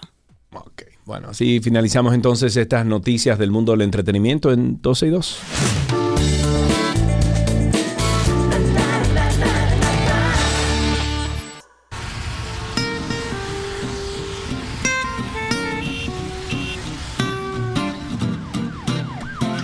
Tránsito y Circo llega a ustedes gracias a Marión Autos, tu inversión segura en manos expertas. Ya estamos en Tránsito y Circo, ustedes comiencen a llamar al 829-236-9856, 829-236-9856, ese mismo, sí. Ya está disponible, pueden comenzar a llamar y también estamos en Twitter Spaces, arroba 12 y 2 en Twitter Spaces. Pregunta Capicúa. Voy a hacer eh, una, bueno, valga redundar. Voy a hacer una pregunta alrededor del tema de que no nos dejan en paz, señores. Ajá. O por lo menos yo lo siento así, quizá estoy equivocada.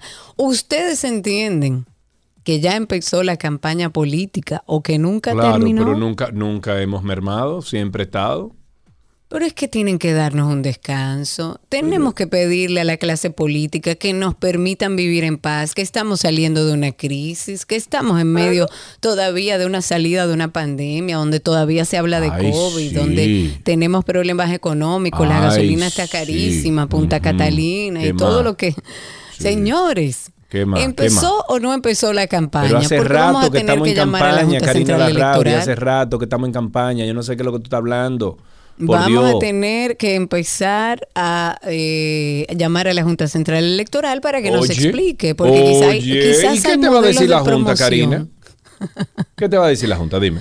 Que, no- ha empezado, pero por eso quiero yo corroborar con ellos y con la audiencia si realmente empezó o no empezó la campaña, porque es que no podemos estar a estas alturas, todavía dos años, con este dime diretes entre políticos. Tenemos que cambiar la política, la forma de hacer campaña política. Ya eso está desfasado. Dejen la tiradera, ofrezcan planes de trabajo.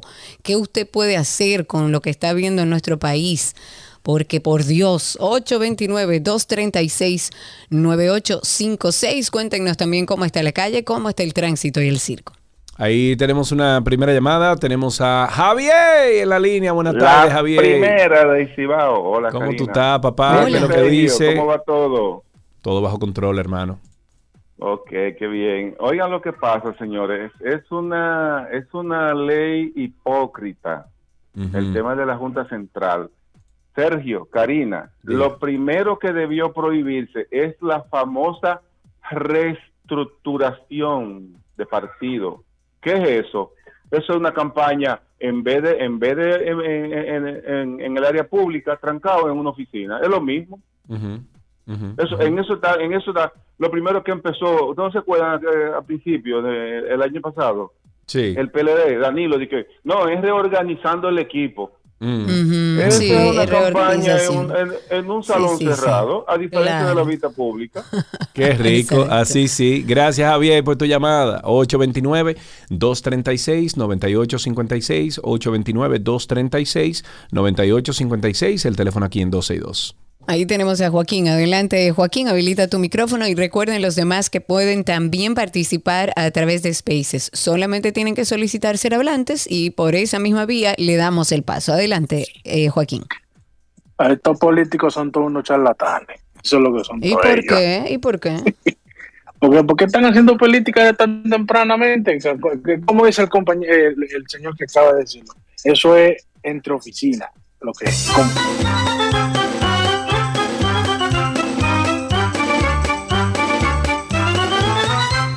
Tenemos a Rafael en la línea. Buenas tardes, Rafael, adelante. Buenas tardes para ustedes. Gracias. Sergio, tírate el video que subió Gaby de Sangles hablando del PLD, que te va a dar una vaina. Sí, vi ahí que como que dijo como que la gente con hambre no le importa la corrupción, eh, algo así, ¿no fue? Sí, es una abusadora. Bueno.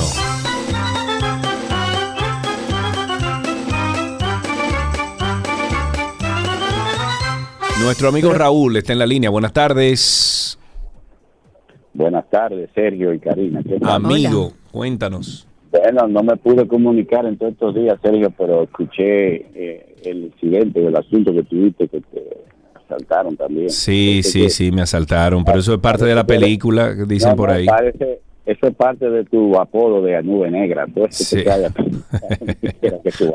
Bueno, ni modo. Bueno, con, con relación al tema, bueno, mira, eh, ¿qué te digo? Yo creo que sí, este país todavía tenemos este, mo- este modo de esperanza, psicología de que siempre se estará en campaña, haya o no haya campaña. Ujú. Así mismo es, Raúl. No, no acaba nunca. Nunca. Aquí hay tres cosas que nunca paran. La pelota, bueno, con el break ese de mes y medio. No, la pelota para, y la religión. Después de ahí, eso, eso es lo que comemos 24-7. Sí, aquí en bueno, este pero la religión no está normada ni estructurada dentro de una ley. Si la ley establece que usted no puede hacer campaña en un tiempo determinado, no lo haga. Permítale al pueblo dominicano que descanse un poco, que vea cómo está su país, qué está sucediendo.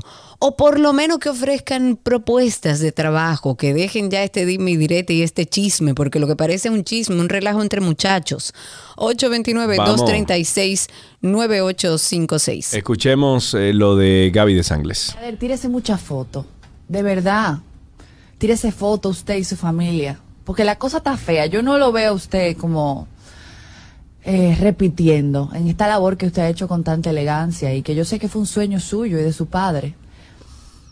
Usted llegó al poder con una bandera, de verdad, que, que nosotros, la clase media, que nos da mucha brega ganarse cada peso, eh, valoramos muchísimo, que es el tema de la corrupción, porque cuando uno tiene que pagar impuestos, si uno ve que cada, cada centavo que uno da no lo ve reflejado en su entorno, uno le duele. Pero el pueblo dominicano, cuando tiene hambre, cuando se le está muriendo un familiar, cuando no tiene para buscar una pinta de sangre, cuando no encuentra un médico que le resuelva, cuando tiene un niño con autismo que no tiene quien, quien se lo cuide, no le importa la corrupción. No le importa que se lo roben todo. Qué bueno que los Medina se robaron la Ay, no sé, Gaby, si estoy de acuerdo contigo. No sé. Es que la corrupción es lo que arrastra a todos los males de una sociedad. Por supuesto. Con todos los miles de millones que eh, por lo menos estamos oyendo en todos los casos que están abiertos dentro de la justicia dominicana, se pueden arreglar muchas cosas. Se puede sostener un sistema más equitativo para todos los dominicanos. Lo que hay que enseñarle al pueblo es que eso es parte, la corrupción es parte de la situación por la que ellos están pasando, que ellos son, son víctimas de esos corruptos.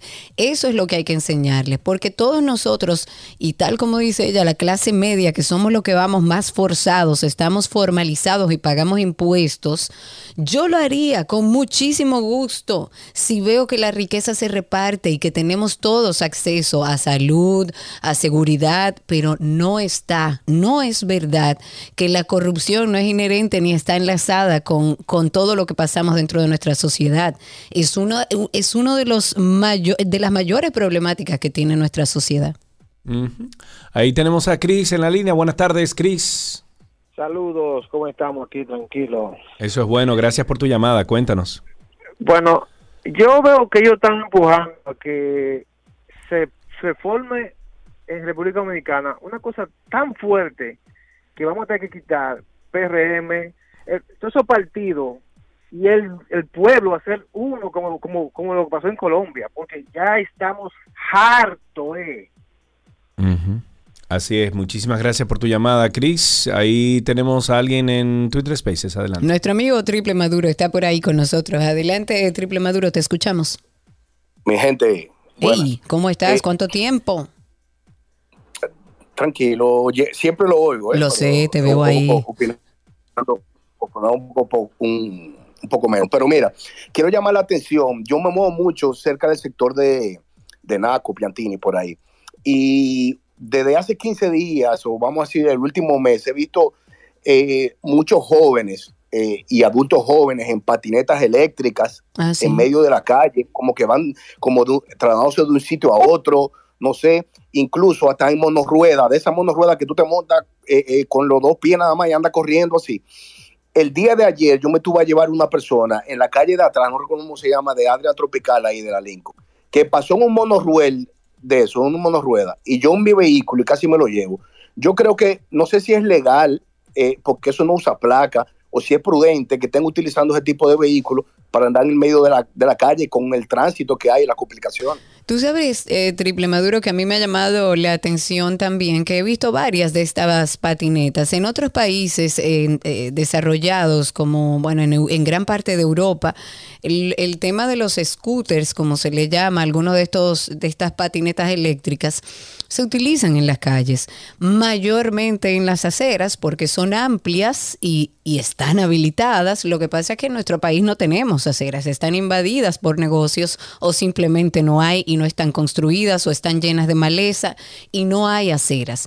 No creo que esté normado ni regulado, porque esto es algo relativamente nuevo, pero ojalá y en algún momento esa sea una posibilidad que mucha gente pueda utilizar en nuestro país. Aquí en Atlanta, si sales en una patineta, si te vas en algunos de esos eh, dispositivos eléctricos que te rentan a través de, de aplicaciones, te lo alquilan a, a través de aplicaciones, tienes que respetar las leyes de tránsito. Te puedes ir por como la un calle. carro normal. Claro, te puedes ir por la calle, tú pue- pero siempre y cuando tú respete las señales de tránsito. Yo estuve recientemente en California hace unas semanas atrás y yo andaba en mi patinete en el medio de la calle. Obviamente no era imprudente, dejaba que los, parro- los, ca- los carros pasaran, me tiraba a la derecha de la, de claro. la vía, pero yo andaba en la calle, como dice la ley. Incluso ya aquí en Atlanta tú no puedes andar en una patineta eléctrica, no puedes andar en la acera. Si te tiras a la, a- a la acera, te, te, te pueden meter Sí, una te multa. llaman, te, te ponen una multa o te llaman la atención y también tienen lugares específicos donde sí puedes estar en la acera Sí. y donde no. O sea, ya, ya está regulado. Aquí todavía no. Ok, tenemos dos llamaditas antes de pasar con ese break comercial. Tenemos a, eh, creo que a JR primero. Buenas tardes. ustedes. JR, no se te escucha nada. Mira a ver si consigues mejor señal. ¿Me escucha? ¿Me Ahora escucha? sí, adelante. ¿Cómo están ustedes? Eh, ustedes recuerdan hace muchos años que se pagaba peaje cuando uno iba y cuando uno venía, ¿verdad? Eso lo quitaron hace cuánto. Eh, ¿Cómo Uh. así?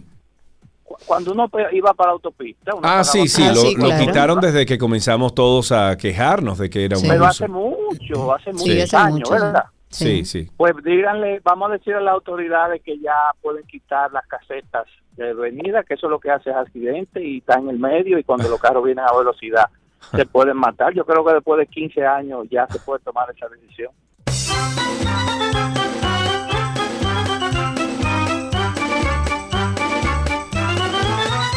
Tenemos otra llamada. Juan está en la línea. Buenas tardes, Juan. Ey, ¿qué lo que hubo, mi gente? Todo bien, amigo. Cuéntanos. Chévere. Dos cositas rápidas. La primera, nosotros no somos Noruega porque no hay educación para eso. Y la segunda es, eh, una pregunta, los camiones de, de basura que andan con un poloche, porque eso no es una lona, es un poloche que tienen arriba, regando basura ahí en la Jacobo, ¿son tan grandes que los amé no la ven? Bueno, buena pregunta. Aprovechamos y nos vamos a un corte comercial. Regresamos de, de inmediato con más de Tránsito y Circo.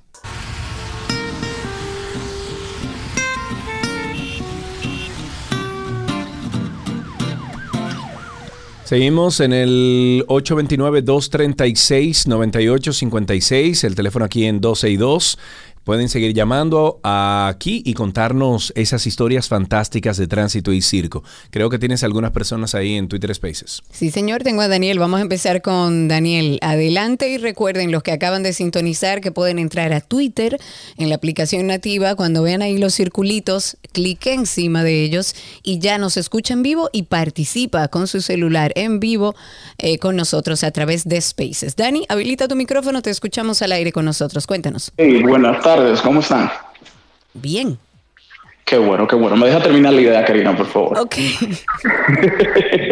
bueno, algo rápido. Basado en lo que estaba diciendo la joven comunicadora de Sangles, al parecer que si tenemos la barriga llena, ya el problema de nosotros se resuelve como país.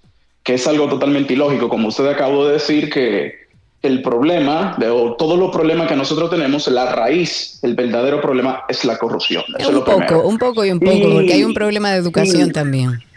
Ya, pero basado también en lo que ella estaba diciendo, ella quiso como decir también que el problema que hay en RD, el problema económico, donde el- han habido alza en todos los productos, combustible y así sucesivamente, para parecer que es un problema solamente en Dominicana, algo que es mentira. Por ejemplo, Canadá es uno de los mayores productores de, petróleo. La provincia donde yo vivo es también una de las provincias donde más petróleo se produce y con la mejor economía. ¿Y tú sabes cuánto cuesta un litro de gasolina regular? ¿Cuánto? Casi dos dólares, Karina. Casi Bueno, dos dólares. Y si nos Un vamos litro. y si nos vamos a Estados Unidos, acabo de leer que van a empezar a quitar impuestos y demás también porque los combustibles están muy altos. Sí, Esto están es todos por encima de 5 dólares. En. República Dominicana más o menos ese es el precio de la gasolina, pero aquí en Estados Unidos, cuando yo me mudé aquí en el 2016, un galón de gasolina te costaba un dólar 90, un dólar 95, la premium estaba como en 2.10, eh, 2.15 y hoy en día yo he hecho gasolina a por encima de 5 dólares aquí en, al norte de Atlanta. Claro, y es que el alza en los precios, esto es una situación económica a nivel mundial. No solamente nuestro país está viviendo esta crisis y esta alza en los precios, en todas partes del mundo es igual. Eh, ay, espérate, porque Dani me va a llamar la atención. Él está levantando la mano porque yo no lo dejé terminar. Dani, habilita tu micrófono, termina tu idea que no quiero chisme. Ok, perdón. Lo otro era que yo quería decir que antes de la pandemia yo hacía una compra con 300, cuando me llegaba a 350, 400, yo tiraba el grito al cielo. Pero ¿tú sabes cuánto estoy gastando últimamente? 650 hasta 700 dólares Pero en la claro. compra en general. Que eso se me ha duplicado. Ha, visto, ha habido una inflación que nadie, nadie se imagina. Esto, esto está acabando en todo el mundo, pero esta gente quiere confundir a la población, especialmente los políticos, porque ahora vemos que la oposición, lo que ellos no hicieron en 20 años, quieren que Abinader lo haga en dos, con una crisis.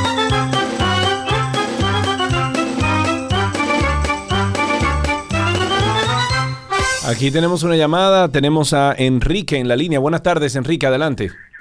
Muy buenas tardes, señor Celio y Karina. Amigo, cuéntanos. Enrique desde la Romana. Hola, el más desde la interactivo. Romana. Muy El bien, me gusta eso. Adelante, Enrique.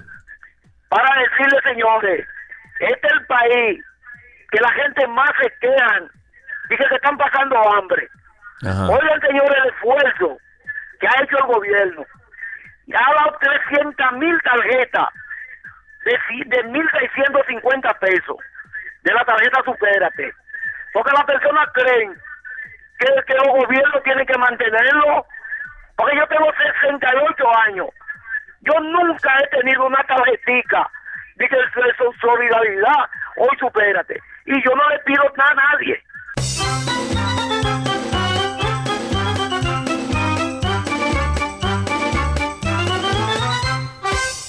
Antes de, de pasar con Juan Batista, que lo tenemos ahí a través de Spaces, puedes ir habilitando tu micrófono. Eh, comentar que el Instituto de Abogados para la Protección del Medio Ambiente ha depositado una instancia ante la Procuraduría para la Defensa del Medio Ambiente y los Recursos Naturales, solicitando la conclusión de las investigaciones ante una denuncia que se hizo por esa entidad por la violación a la ley 6400. Esa ley implica las operaciones de las dos barcazas de generación eléctrica propiedad de Seaboard que se encuentran sobre el río Sama. Eh, el Instituto de, de Abogados para el Medio Ambiente dijo que están a la espera de que se agilicen las investigaciones y se rindan los informes correspondientes a toda la sociedad dominicana, que obviamente confirmarán lo que es muy visible y evidente, según ellos, que es el, el alto impacto contaminante de esas plantas. Ellos dicen, y cito, nosotros entendemos que el país necesita fuentes de generación eléctrica. No estamos diciendo que las plantas sean buenas o malas, es que la ubicación no procede, ni técnica, ni legal, ni ambientalmente. El problema es que están en el río Sama contaminando y provocando daños en la salud de la gente.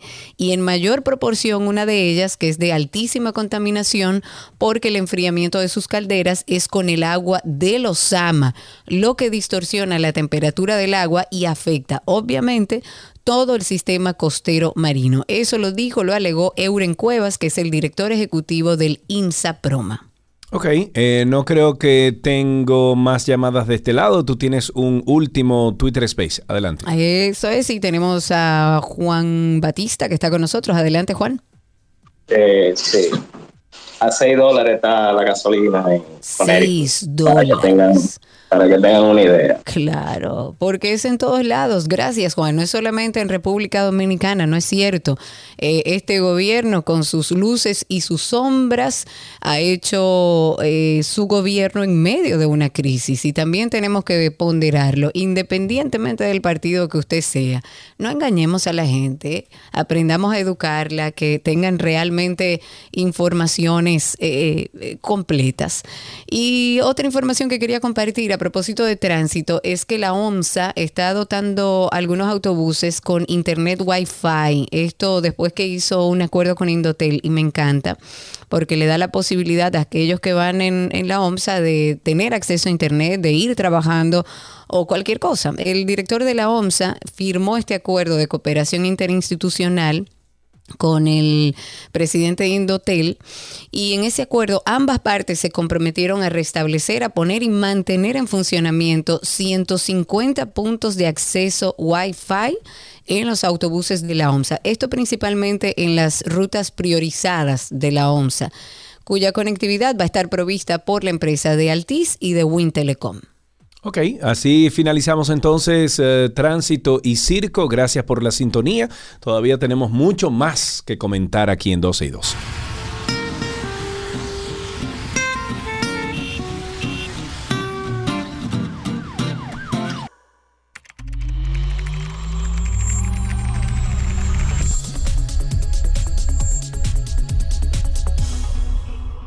Estamos en artículos tecnológicos aquí en 12 y 2 y damos la bienvenida a Víctor Prieto de Punto Mac y nos habla del mundo tecnológico de Apple. Amigo Víctor, ¿cómo estás?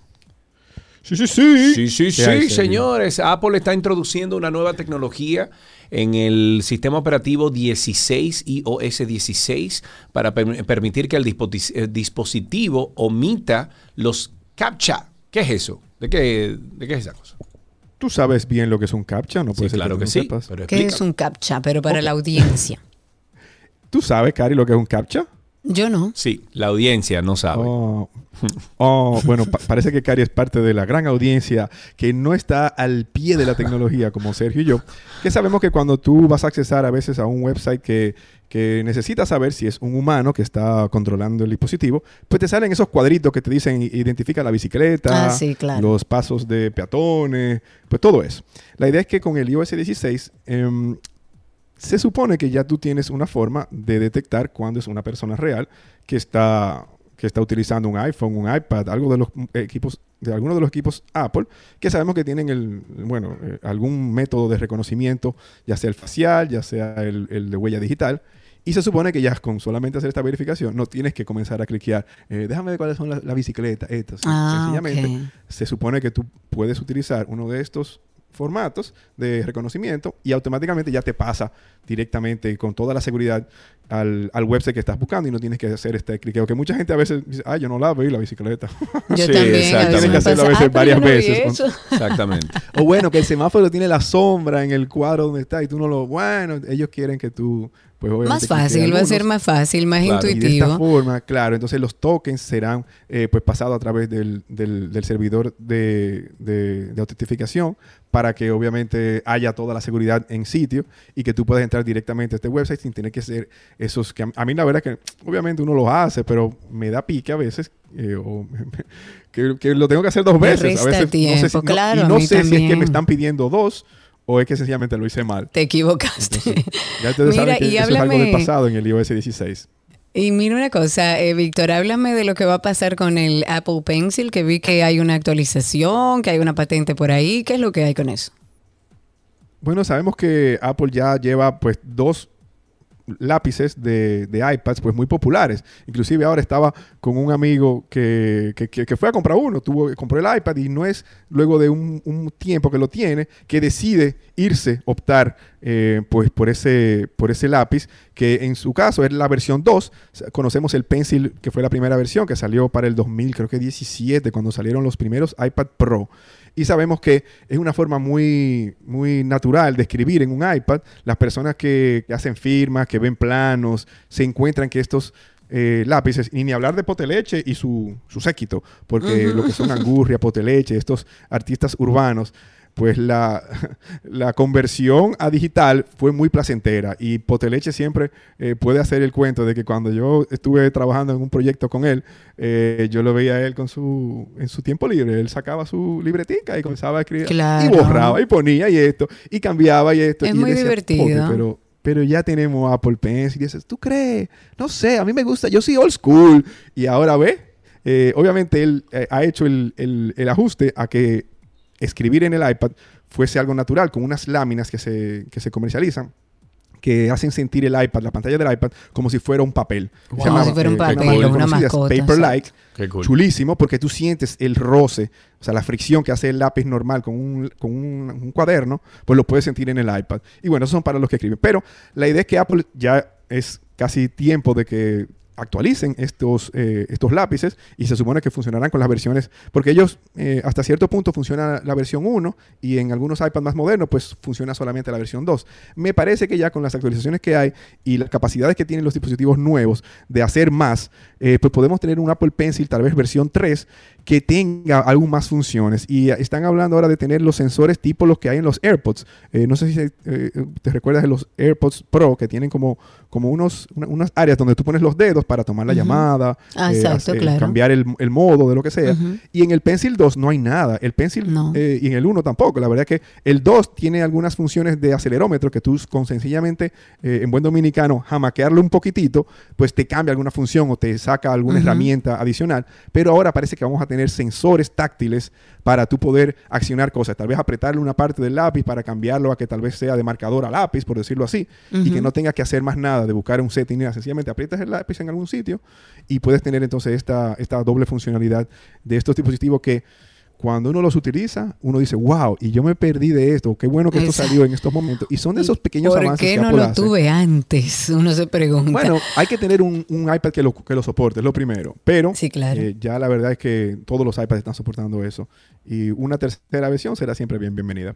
Claro que sí. Si, usted- si ustedes tienen preguntas para Víctor Prieto sobre cualquier cosa que tenga que ver con Apple, pueden hacerlo al 829-236-9856 o a través de Twitter Spaces, que estamos por ahí eh, recibiendo también cualquier intervención.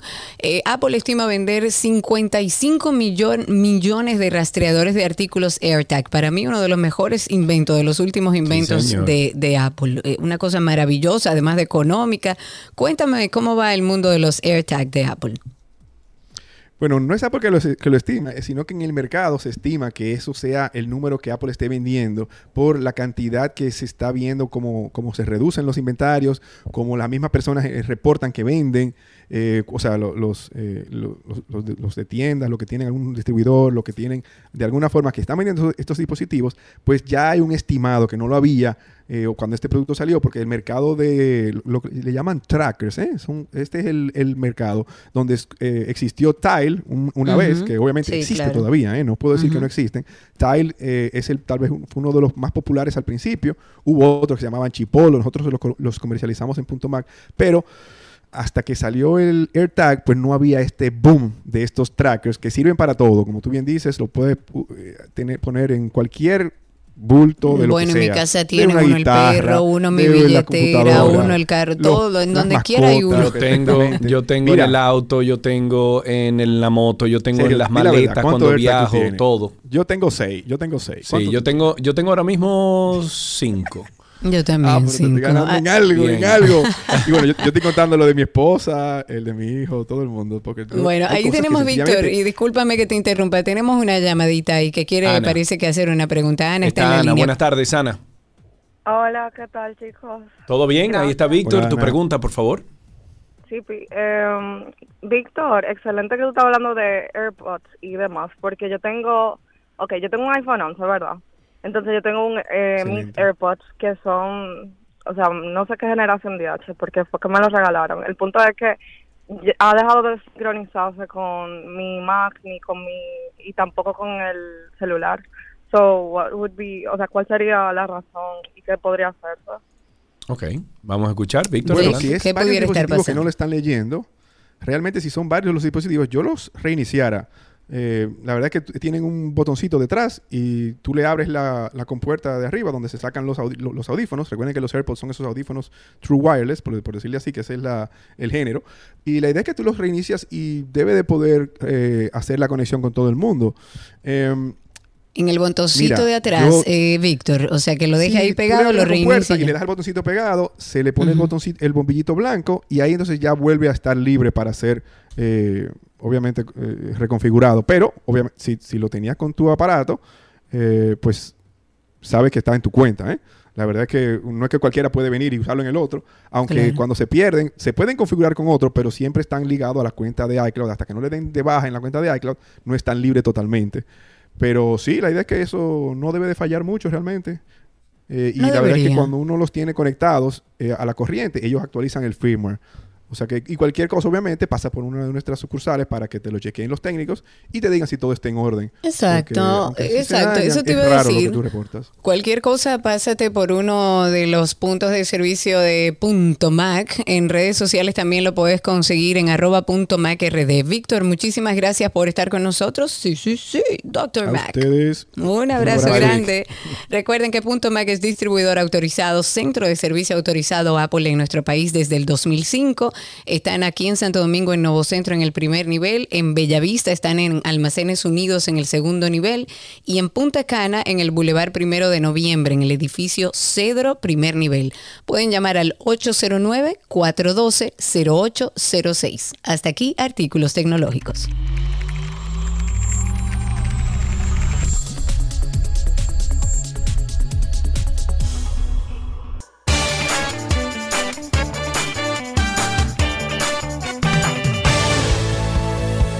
Estamos en nuestro segmento de la canción positiva para animar a todo el que necesite un poquito de energía. Hoy les tenemos una versión de una canción súper mega, súper, súper positiva. Gloria por el cast de Glee.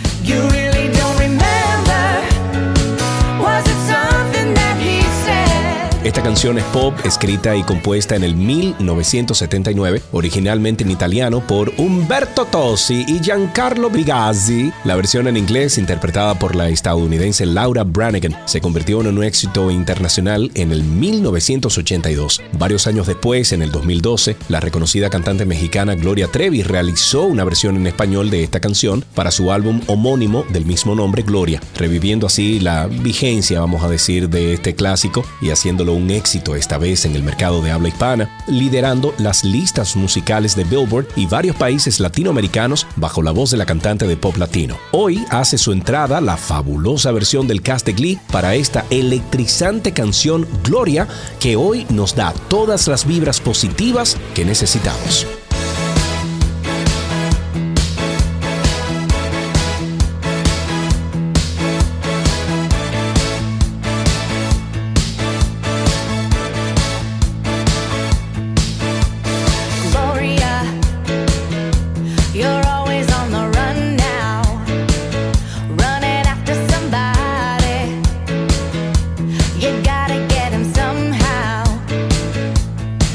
You got to slow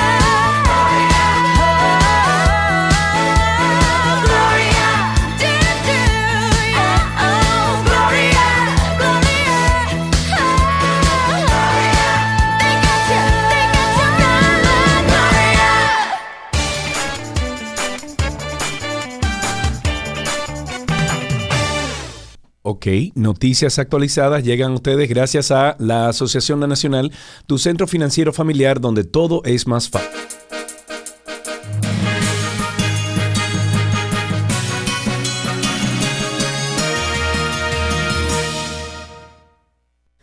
Aquí están las informaciones actualizadas. El presidente Luis Abinader anunció que en julio de este año va a dar el primer Picasso ya para la construcción de un puerto de crucero en Samaná. Esta obra fue anunciada en la actividad que encabezó junto al ministro de Turismo, David Collado, donde dieron a conocer que República Dominicana va a ser la sede de la conferencia anual de la Asociación de Cruceros de Florida y del Caribe, que se va a celebrar del 12 al 14 de octubre de este año.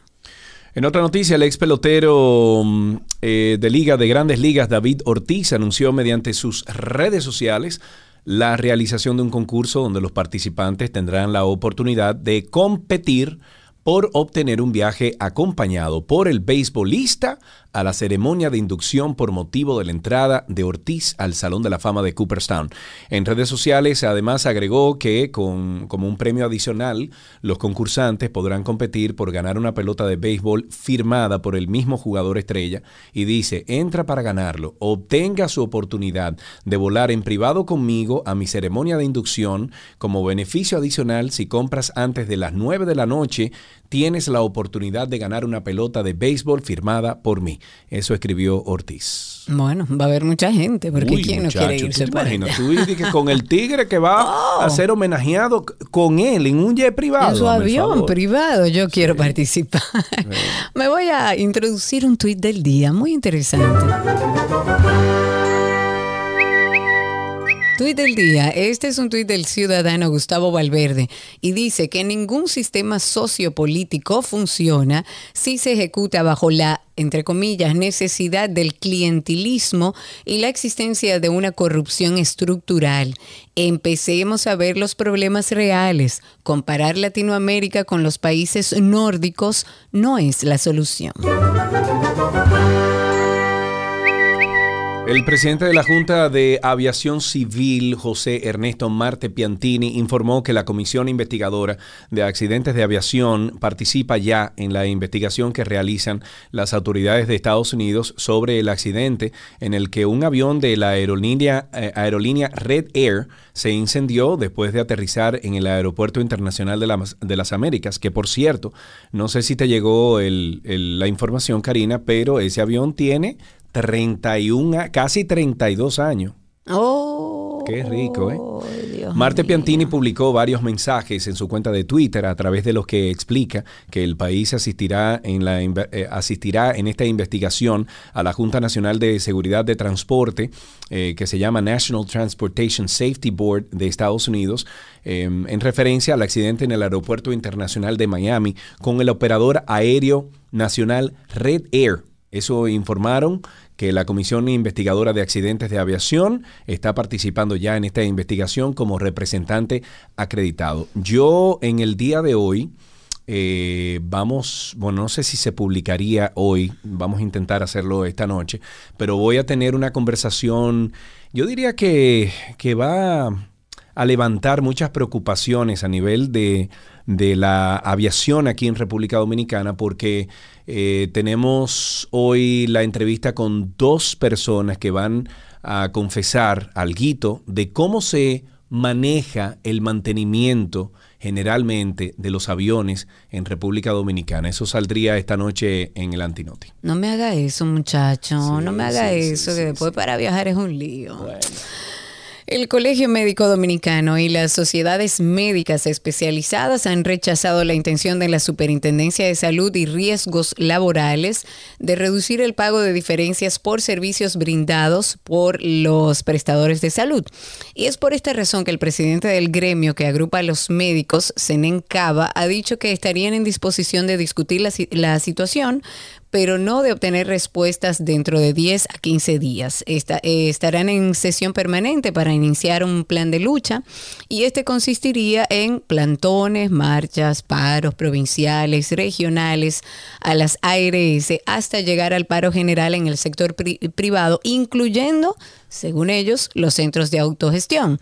Cabe incluso aseguró que esta situación va a impactar a los millones de usuarios del régimen contributivo, ya que es insostenible asumir una atención de calidad si no es sobre la base de, inve- de invertir en costos administrativos, los, cuales son cada vez más altos. El diputado por la Fuerza del Pueblo, Tobías Crespo, acusó al gobierno de plagiarle el, el proyecto de ley que crea el sistema de ciberseguridad contra la ciberdelincuencia de la República Dominicana, el cual fue el producto de varios años de investigaciones y arduo trabajo sobre el tema. Dice, nosotros sometimos este proyecto en septiembre 9 del año 2021, va a tener casi dos legislaturas, o sea que podría perimir. Actualmente se encuentra en la Comisión Permanente de las Tecnologías de la Información y Comunicación.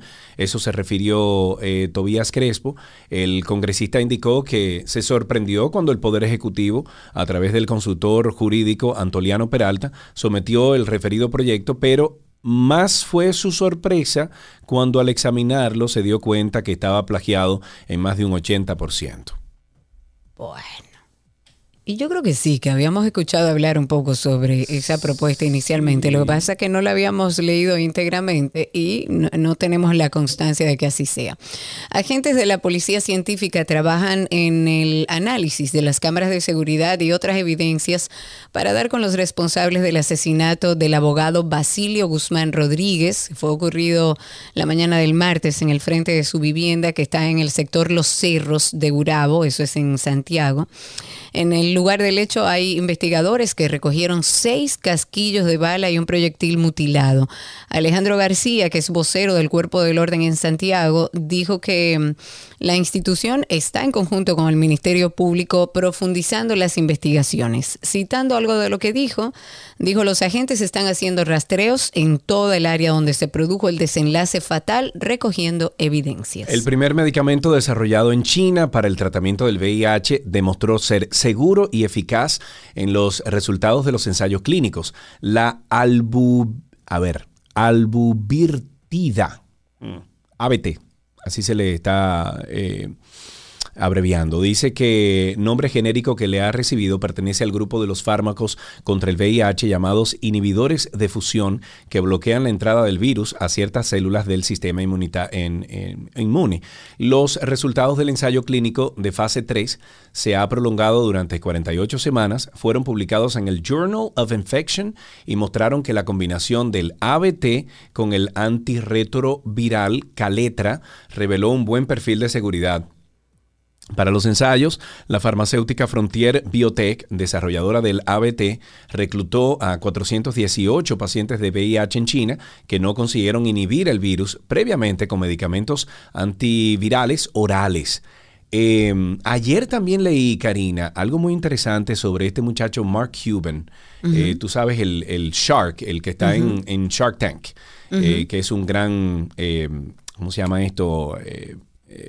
Entrepreneur, se dice... Eh, emprendedor. Emprendedor, exacto, un gran emprendedor. Y tiene, o eh, comenzó a desarrollar en el 2021 o, o, o finales del 2020 una compañía que lo que hace es fabricar medicamentos genéricos. Te hago una comparación. Hay uno en particular, eh, o unas pastillas, creo que para el cáncer, que cuestan unos 500 dólares por, por dosis. Y este señor, con su compañía que se llama The Mark Cuban, eh, no sé qué, no sé cuánto farmacéutico, una cosa así, eh, lo redujo a 23 dólares. Wow. De 500. Y entonces Wow. ellos ahora ya están haciendo, eh, ya tienen en su repertorio como 200 diferentes medicamentos que lo que hacen son buenos, pero no tienen la marca de que Pfizer, no tienen, pero son muy buenos. eh, y son efectivos. Y imagínate tú la cantidad de dinero que uno se puede ahorrar. Claro, totalmente. En otra noticia, el presidente de China ha asegurado por videoconferencia en la ceremonia de inauguración del foro empresarial BRICS que aquellos que politizan y aprovechan su posición con el acto de imponer sanciones acabarán afectando a personas de todo el mundo. En el discurso de apertura, el presidente de China destacó que la guerra de Ucrania, a la que Pekín no llama como tal, en su constante ambigüedad en este conflicto, hace sonar la alarma de la humanidad y se muestra preocupado por la deriva que el resto de, lo de los países pueda tomar a expensas de los demás. Al enfrentar la agitación y la inestabilidad en el mundo, debemos tener firmemente en cuenta la aspiración original de la Carta de la ONU, así como nuestra misión de promover la paz. Eso dijo el presidente de China, que pidió esfuerzos conjuntos para salvaguardar la paz. Y así finalizamos estas noticias del mundo del entretenimiento aquí en 12 y 2. ¿De qué son las noticias? Perdón, noticias a- a- actualizadas. Dale.